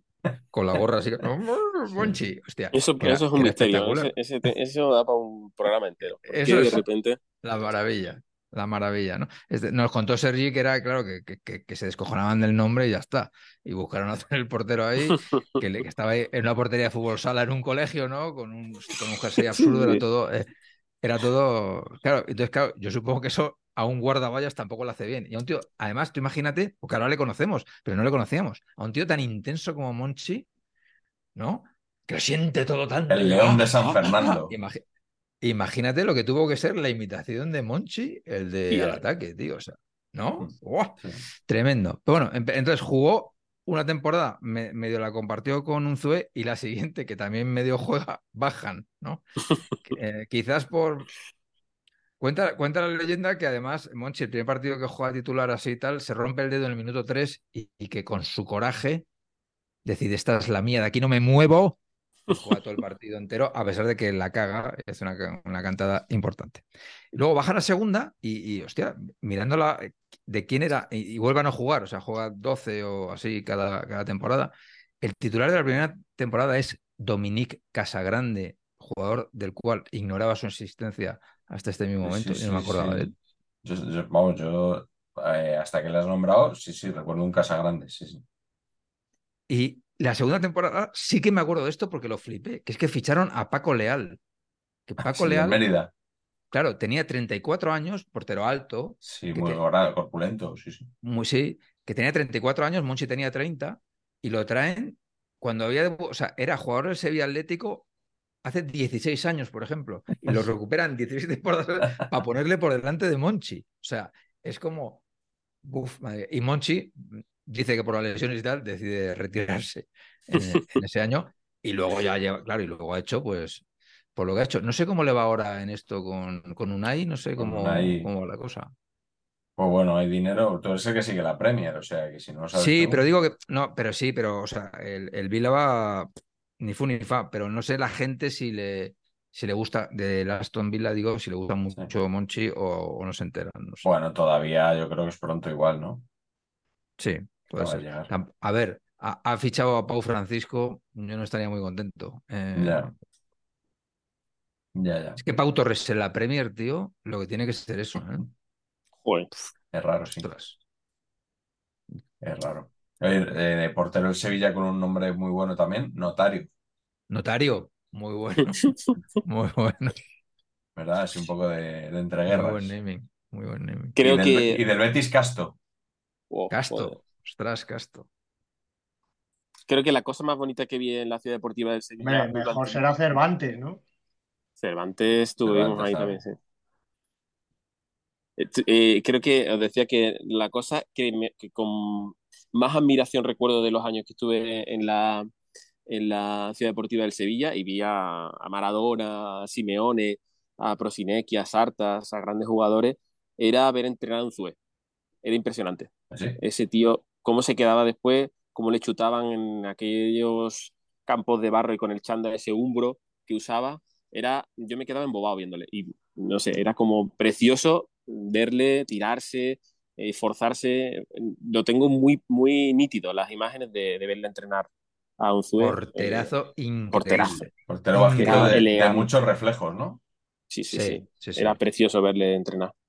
Y que, tipo sensacional. Claro, eso es lo que iba a decir, que yo, yo nunca le había oído hablar hasta, bueno, que se anunció que, padecía ELA. Impresionante. Y, y es, que es que es un tío encantador, ¿eh? O sea, sensacional. Siempre lo fue. Ya no es por empatizar con, con él no, por, no, no, no. su enfermedad, es que es, majísimo el tío. Es un figura, sí, sí. Yo siempre, eh, por Navarrico y tal, siempre había fijado en él, me gustaba también como portero, me gustaban los porteros pequeños también, y, siempre majete, muy majete, pero, pero bueno, lo que le ha pasado, cómo lo ha afrontado, eso ya te demuestra y su familia. Fuera de serie. La película, en, en el documental que han hecho de su vida, que bueno, que como cine, digamos, no es, digamos, ninguna maravilla, pero como, como documento mm. humano es, sensacional, ¿no? Cómo consigue llenar el Camp Nou y tal, pero vamos, ahí demuestra que está hecho de una pasta y, y es eso es imposible disimularlo, vamos. Y su familia igual. Su mujer, vamos, imaginaos, son, vamos, chapó. Pues venga, Carleto, tu último suplente. Pues un, favor, un favorite mío, un futbolista que creo que ha salido poco, fíjate que llevamos muchos programas, pero creo que ha salido poco, Carlitos Arroyo. Hemos hablado poco de Carlitos Arroyo.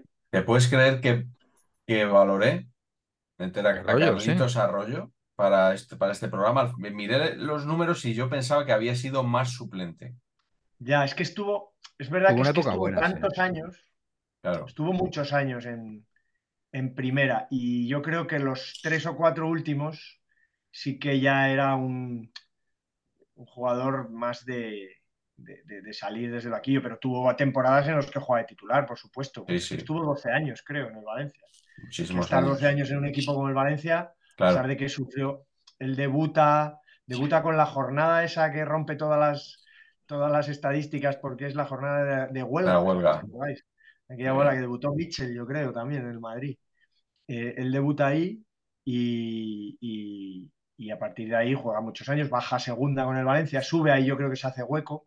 El año de segunda sí que es titular y luego juega, pero sí que es verdad que tiene muchas. Su última temporada, por ejemplo, fue 28 veces suplente. Salió 28 veces desde el banquillo. Es, es la, la leche, ¿eh? Salir 28 veces. Sí, Pero luego sí, tiene sí. varias temporadas de 15 partidos, 14 partidos de suplente. Pero yo, sobre todo, es un favorito mío, y va a salir aquí mi ramalazo, porque yo hubo una temporada que fui bastante al, al Camp Nou, no, no sé de- decir por qué. Y No solo al Gamper. no solo, bueno, pues coincidiría por, esas, por esos años, pero sí fui eh, una, bueno, bastante. Un año fui dos, dos o tres veces. Pero bastante, dos o tres veces. fue un año que Hombre, empezó muy bien. demasiadas.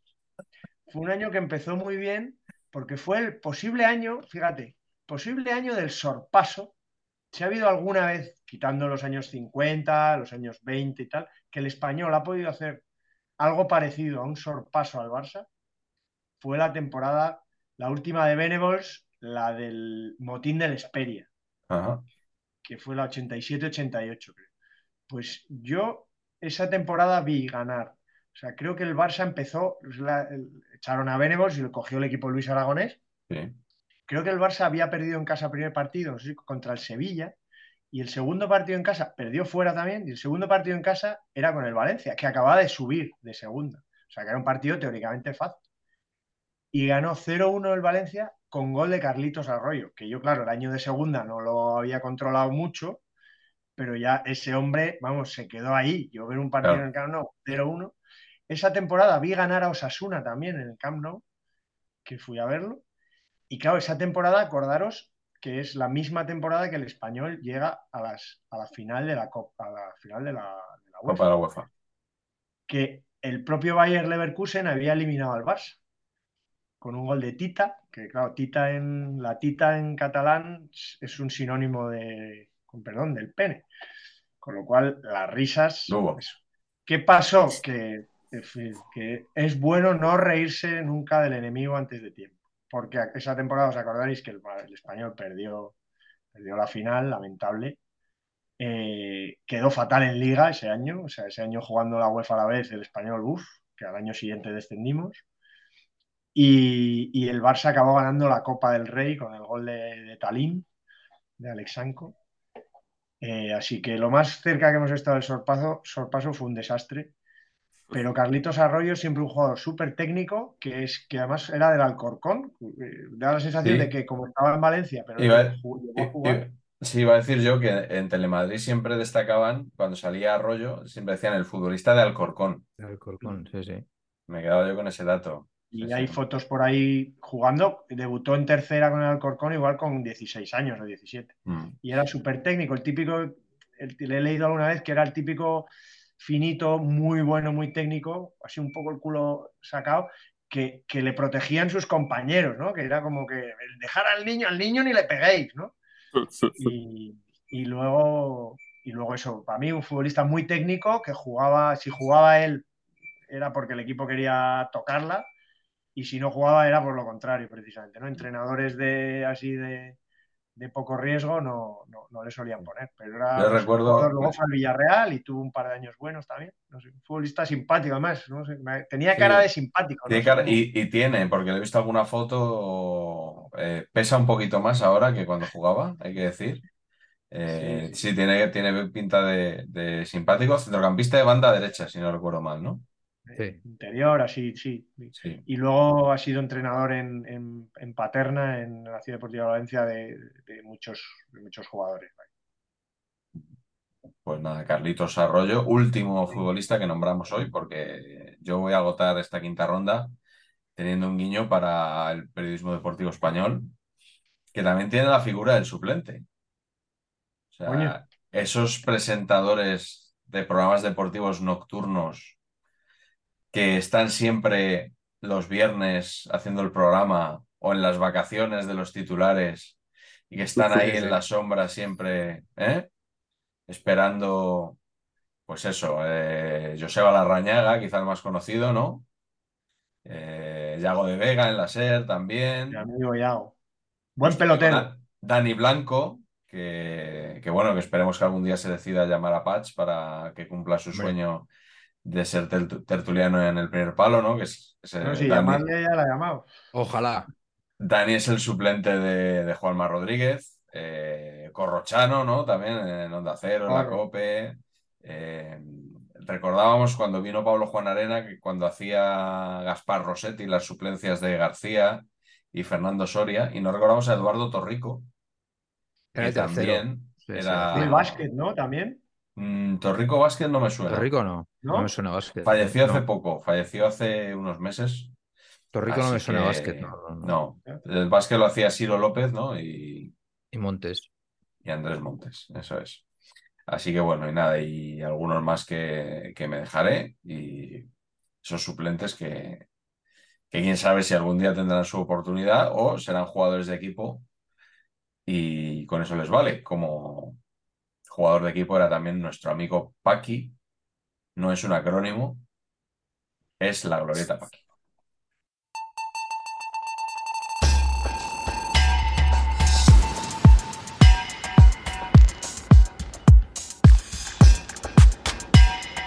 Y en la glorieta Paqui de hoy, Patch nos ha preparado un- una pregunta que tiene que ver, Patch, con entrenadores. Ahí nos has cambiado un poquito el paso porque no, no hablamos de suplentes en la glorieta Paqui de hoy. Bueno. Bueno, sí. Están en el banquillo de los banquillos. ¿No? Ah, Están vale, esperando vale, como vale, para vale. dar el salto. Esa es la, la figura que yo quería un poquito interpretar. Vale, vale, no, no, acaba- no he acabado yo de, de pillarlo. Eh, Por cierto, claro. perdonad, antes a, a todo esto, la ¿cómo pensáis que se ha desvirtuado la figura de los suplentes cuando hay cinco cambios? Eso Bueno, claro, es que eso es tremendo. no Que estemos empezando hablando de Manolín Bueno, de que no Claro. puede Claro. jugar el hombre, no puede tener una carrera No decente cambios. porque no había cambios. Y yo en ese momento que estaba Alex hablando, digo, es que ahora hay cinco cambios. Claro, De Manolín hecho- Bueno hubiera jugado 40 partidos todos los años. Claro. De hecho, doble, triplemente cruel, eh, eh, Alex, porque lo de Manolín, bueno, perdonad que lo saque ahora, me acuerdo ahora. Es que la primera temporada que hay cambios también es la 69-70. O sea, que es la Madre última mía. también. Todo, O sea, es todo, es todo. Sí, sí. acojonante. En México 70 empiezan los. No, pero en España el- eh, empieza antes, en la Un año, sí. 69-70. Mi- Fíjate, mi padre tuvo suerte porque cuando empezó a ser profesional, el primer equipo suyo es el Onteniente, ahí era, todavía jugaban 11. Jugó bastante, pero a partir de ahí ya empezó, tuvo suerte en el sentido que siempre es mejor, joder. En Madrid mi padre pudo jugar se- 80 partidos porque, porque podía jugar un rato. Había cambios. claro. Había dos cambios. Y- Era un concepto sospechoso al principio. Encontré, no sé si tenemos tiempo para leer un pequeño texto de, de un del secretario de la Federación Española de Fútbol del año, de los años 60 y habla Andrés Ah. Ramírez. Creí que de la época actual. No, no, no. Andrés Ramírez. Y dice, dice de los cambios, dice, la sustitución de jugadores lesionados durante los partidos oficiales en Inglaterra me ha causado mala impresión. Aquí en España se viene practicando desde hace años que como máxima concesión se pueda sustituir al guardameta cuando el titular resulta lesionado, ya que es un puesto sui generis, que eso ya me parece literatura al, máximo nivel.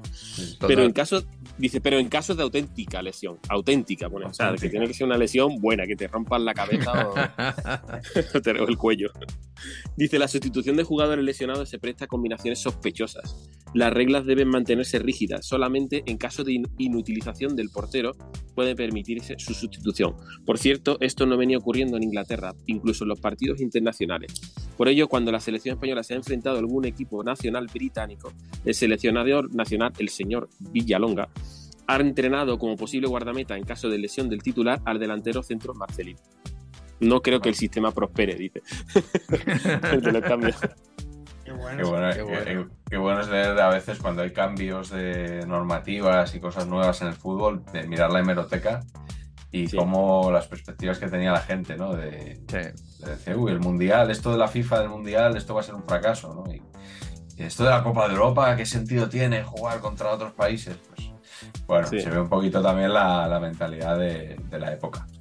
Eh, bueno, pues vamos a empezar con la glorieta de hoy. La pregunta en concreto que nos ha hecho Patch es acabarán ocupando el banquillo de estos equipos estos eternos candidatos a dirigirlos. Yo os voy a dar un nombre de un entrenador y de un equipo. Si creéis que al fin los lo, lo acabará entrenando, pulgar hacia arriba. Y si no, pulgar hacia abajo. Y el primer candidato es Mauricio Pochettino, Real Madrid. Uy, ya se le ha pasado el arroz. Se le ha pasado el arroz, tío. Justo, lo has definido perfectamente. Es eso exactamente, sí, sí. Es que no hay más. Una pena, ¿eh? Para mí una pena, pero... Esta etapa en el Chelsea no esperamos, ¿no? Que sea el resurgir de Pochettino en los banquillos. Y ojo que al alemán Klopp le, está pasando lo mismo. Sí. Era otro. Sí, sí. Pero tiene más crédito Klopp, ¿no? sí.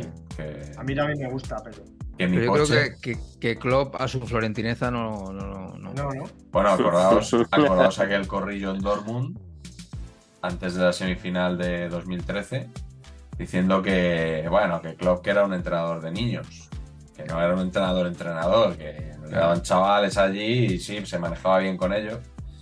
Pero, oye, esto hay muchos periodistas que estaban presentes ahí, algunos lo publicaron, al final yo creo que era un off the record, pero fue saliendo y, y alguno lo publicó, ¿no? Lo del entrenador de niños.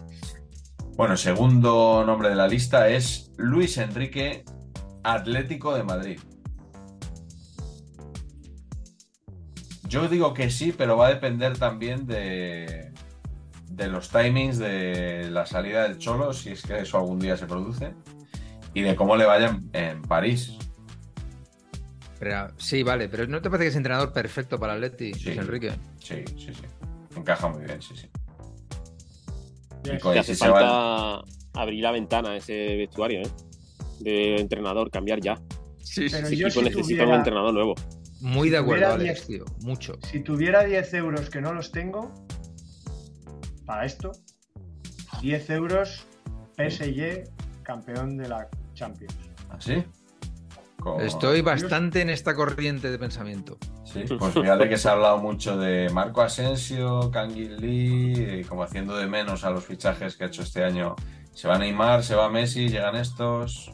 Pero es mejor, es mejor. Hay uno buenísimo y todos los demás va a complementar. A mí te digo, igual, igual no gana la liga, ¿eh? Porque pega fatal otra vez, tal, Lorient, tal, los equipos estos que dice siempre Sí. Que dice siempre. El, Troy el ¿no? Sí.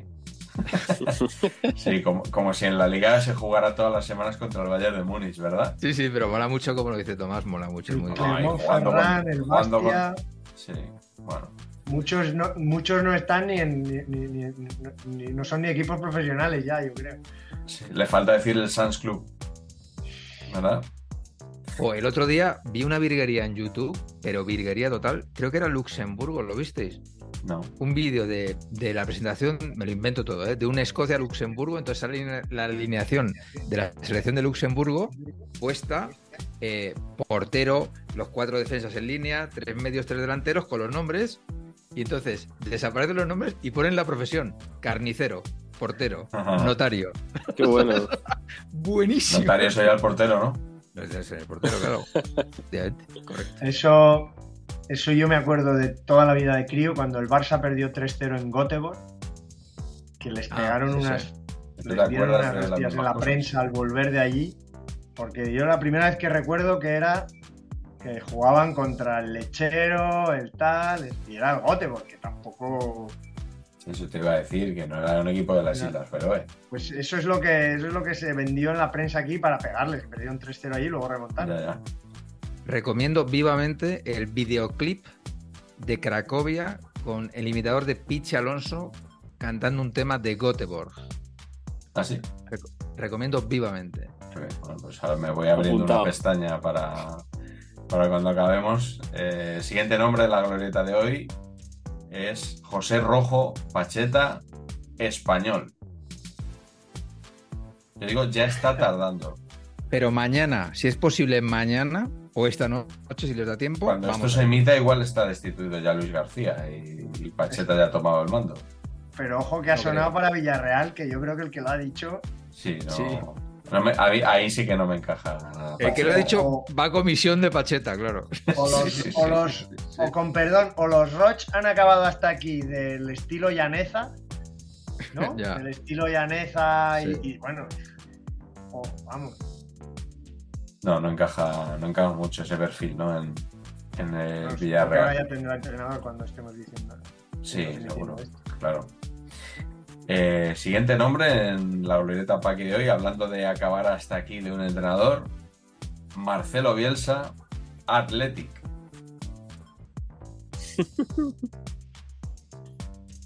Pero con dudas, ¿eh? Sí, yo creo que eso ya tuvo su momento, ¿no?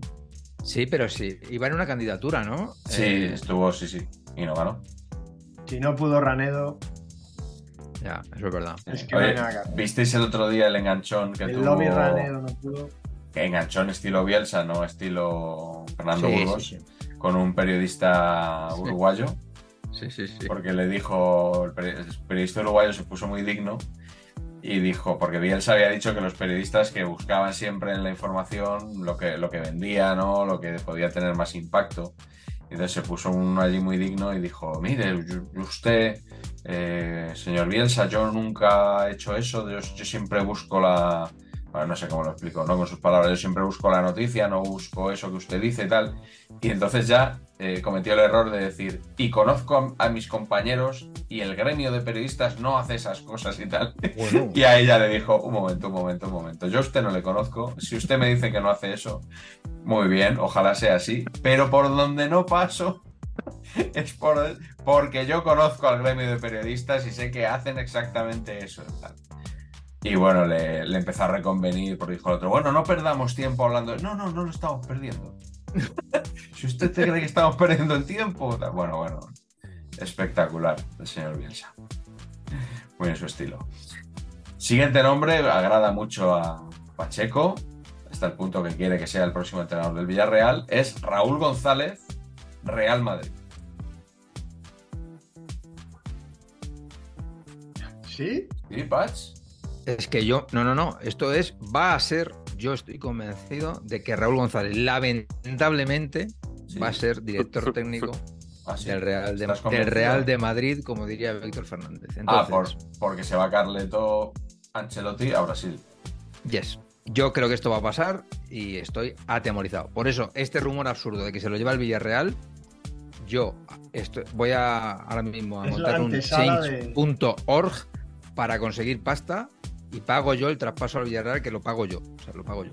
Lo que cobre Raúl en el Villarreal lo paga Pacheco Antonio y otros 15.000 que me seguirán en, esto, en esta. Pero tú lo dices para que no pase. Contra fe. eso que lo dices, por Contra si fe. hubiera alguna casualidad, voy a decirlo para que no pase. Puede ser, puede ser. Siguiente ¿Y a ti, nombre es. Alex? ¿Te molaría o qué? ¿Cómo? A Alex, digo, que ha hecho así también. Sí, bueno, yo creo por, por institucionalización de, de alguien que está ahí, que es un. Por, casi por una inercia, ¿no? Podría pasar Sí, perfectamente por, sí, por esas total. inercias que pasan en estos grandes clubes. Correcto. Así Mira, es. Xavi de donde vino a donde ha llegado, ¿no?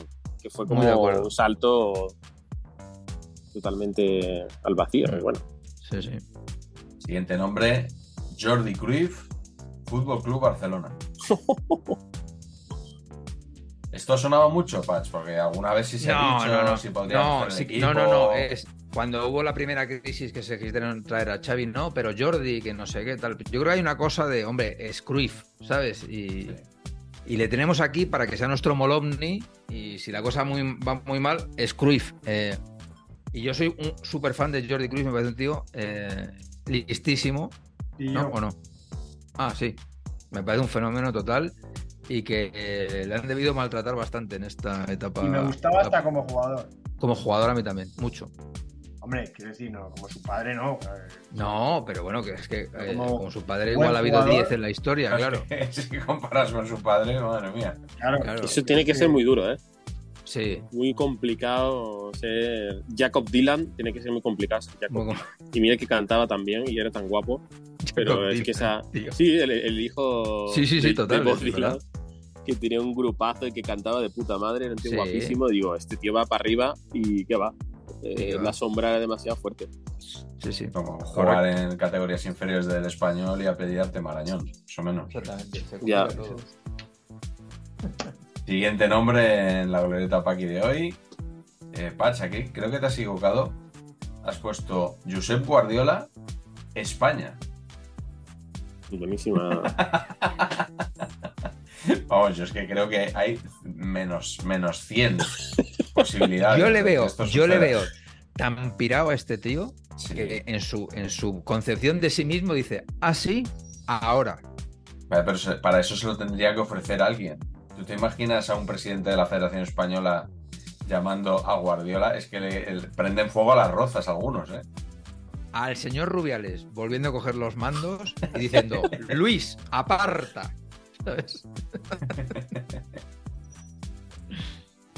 Bueno, es bueno. difícil, es difícil, pero un rollo, ojo, ojo y que, y que esto no vaya a los acuerdos de, de nuestro querido presidente del gobierno con Junts.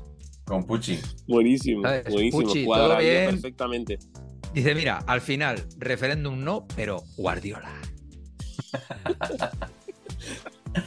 Pues oye, a mí me encantaría, ¿eh? Claro. Pero bueno, no, no, no lo acabo de ver. No lo ves, ¿no? No lo acabo de ver. Por lo que sea, si ya se lió con Piqué, imagínate con, con Guardiola. Eh, pero igual, igual la gente prefiere a Joaquín Caparrós, el seleccionador de España, Claro, claro, correcto. antes que a, que a Guardiola. Bueno, y un último nombre de la glorita Paqui de hoy es Jorge Vilda, Liverpool. Rumor que te acabas de sacar de la manga ahora mismo porque nos gusta Sí. acabar con un chiste siempre el programa. O sea, Claro, claro, efectivamente. Es un poco. Sí. Sí, Sí. ¿Por, por qué Liverpool y no Manchester United? Pues eh? porque veo, porque veo que está flojo Jürgen, básicamente. Y Bilda yo le veo muy en esa idea de fútbol, ¿no? Sí, o sea que se puede decir que mm, Jürgen va hacia abajo y Bilda Bilda va hacia hacia arriba. arriba. y en algún punto se cruzarán, ¿no? Exacto. Eh, le decían que tenía ofertas Bilda de, de Japón, de Alemania, de no sé cuántas selecciones. Dejó caer también el otro día en la entrevista en el larguero que, que quiere coger un equipo femenino o masculino.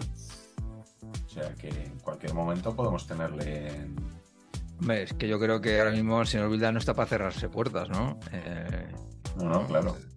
Lo que le echen, ¿no? en España.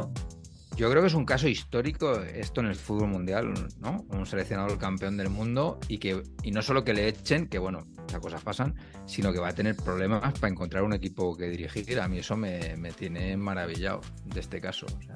Pero, pero eh, tendrá problemas a lo mejor en, en España o por supuesto en el fútbol femenino, pero eh, no sé, yo imagino que podrá encontrar algún equipo ¿no? para dirigir en, Sí. en el, en el Las ancho mundo. monarquías del Golfo, Por igual, ejemplo, eh, sí, sí, Bueno, ahí, igual ahí os voy a dar los claro. equipos femeninos de Irán, de, femeninos. de Arabia Saudí. Sí. Claro, claro. Sí, sí, sí. Sí, Oye, por ¿quién, te dice que Arabia. Saudí, Arabia Saudí por ahora que. Arabia Saudí ahora que ha comprado el 10% de Movistar, no le da por montar un equipo ahí patrocinado como el de ciclismo, pero un equipo de fútbol. Vamos, que, que va y puede ir a uno de esos países tranquilamente, que les da igual a esos, o, o, o del Spartak de Moscú, vamos, que, que de hambre no creo que se muera. Esto hay que hablar un poquito con. ¿Cómo se llama el abogado este de los bigotes? ¿Sabéis quién os digo? Sí, el de Rodolfo Sancho. estrellas. Es, es estoy, eh, Mar- es Marcos García Montes, ¿no? Eso ¿Se es, llama? correcto. Marcos Está en García Tailandia Montes. estos días. Claro, pues igual tiene que volver para ocuparse un poquito del finiquito este de eh, la renovación que le prometió Rubiales ahí a todo Sí. meter. O Rodríguez Jorge, Menéndez, y, tú, ¿no? y tú vas a ganar 6 millones de euros. ¿Por qué? Porque te lo has ganado. Eso es convalida apretón de mano. Renovación gilesca de, de Bilda, ¿eh? Total, tío, total. Yo creo que ahí está Marco García Montes atusándose los bigotes y diciendo, a ver, señor Robles, ¿se llama Robles el presidente o me lo he inventado? Rocha. Rocha. Señor Rocha, ¿qué hay de lo nuestro? Que hay que tener también jeta para que te haya nombrado Rubiales, tal, ser su mano derecha no sé cuántos años y estar ahí como tirurí, tirurí. Yo, la información que puedo decir de Rocha, que me ofrece las máximas garantías, es que nuestro amigo, el señor arroba Bujaco Cesto, periodista eximio de baloncesto de la ciudad de Cáceres, se compró el traje de su boda en la sastrería del señor Rocha. Y esta es toda la información que, que el señor Javier Ortiz, íntimo amigo del señor Piti Hurtado, adquirió. Y ya, y es ya con eso, Rocha para mí, mejor presidente de la historia del fútbol español. Rocha mejor que Roca. Porque claro, con la competencia que tiene, pues no, Rocha a poco que haga, pues claro. Novedades Rocha. No, será, se llamará así. Chaqueta no me aperrocha. Corta aquí. Aquí, aquí acabamos ya. a- a- a arriba no vamos a ir, a más arriba no vamos a ir.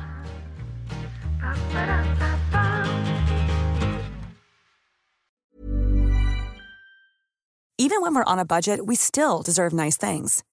Quince is a place to scoop up stunning high-end goods for 50 to 80% less than similar brands. They have buttery soft cashmere sweaters starting at $50, luxurious Italian leather bags, and so much more.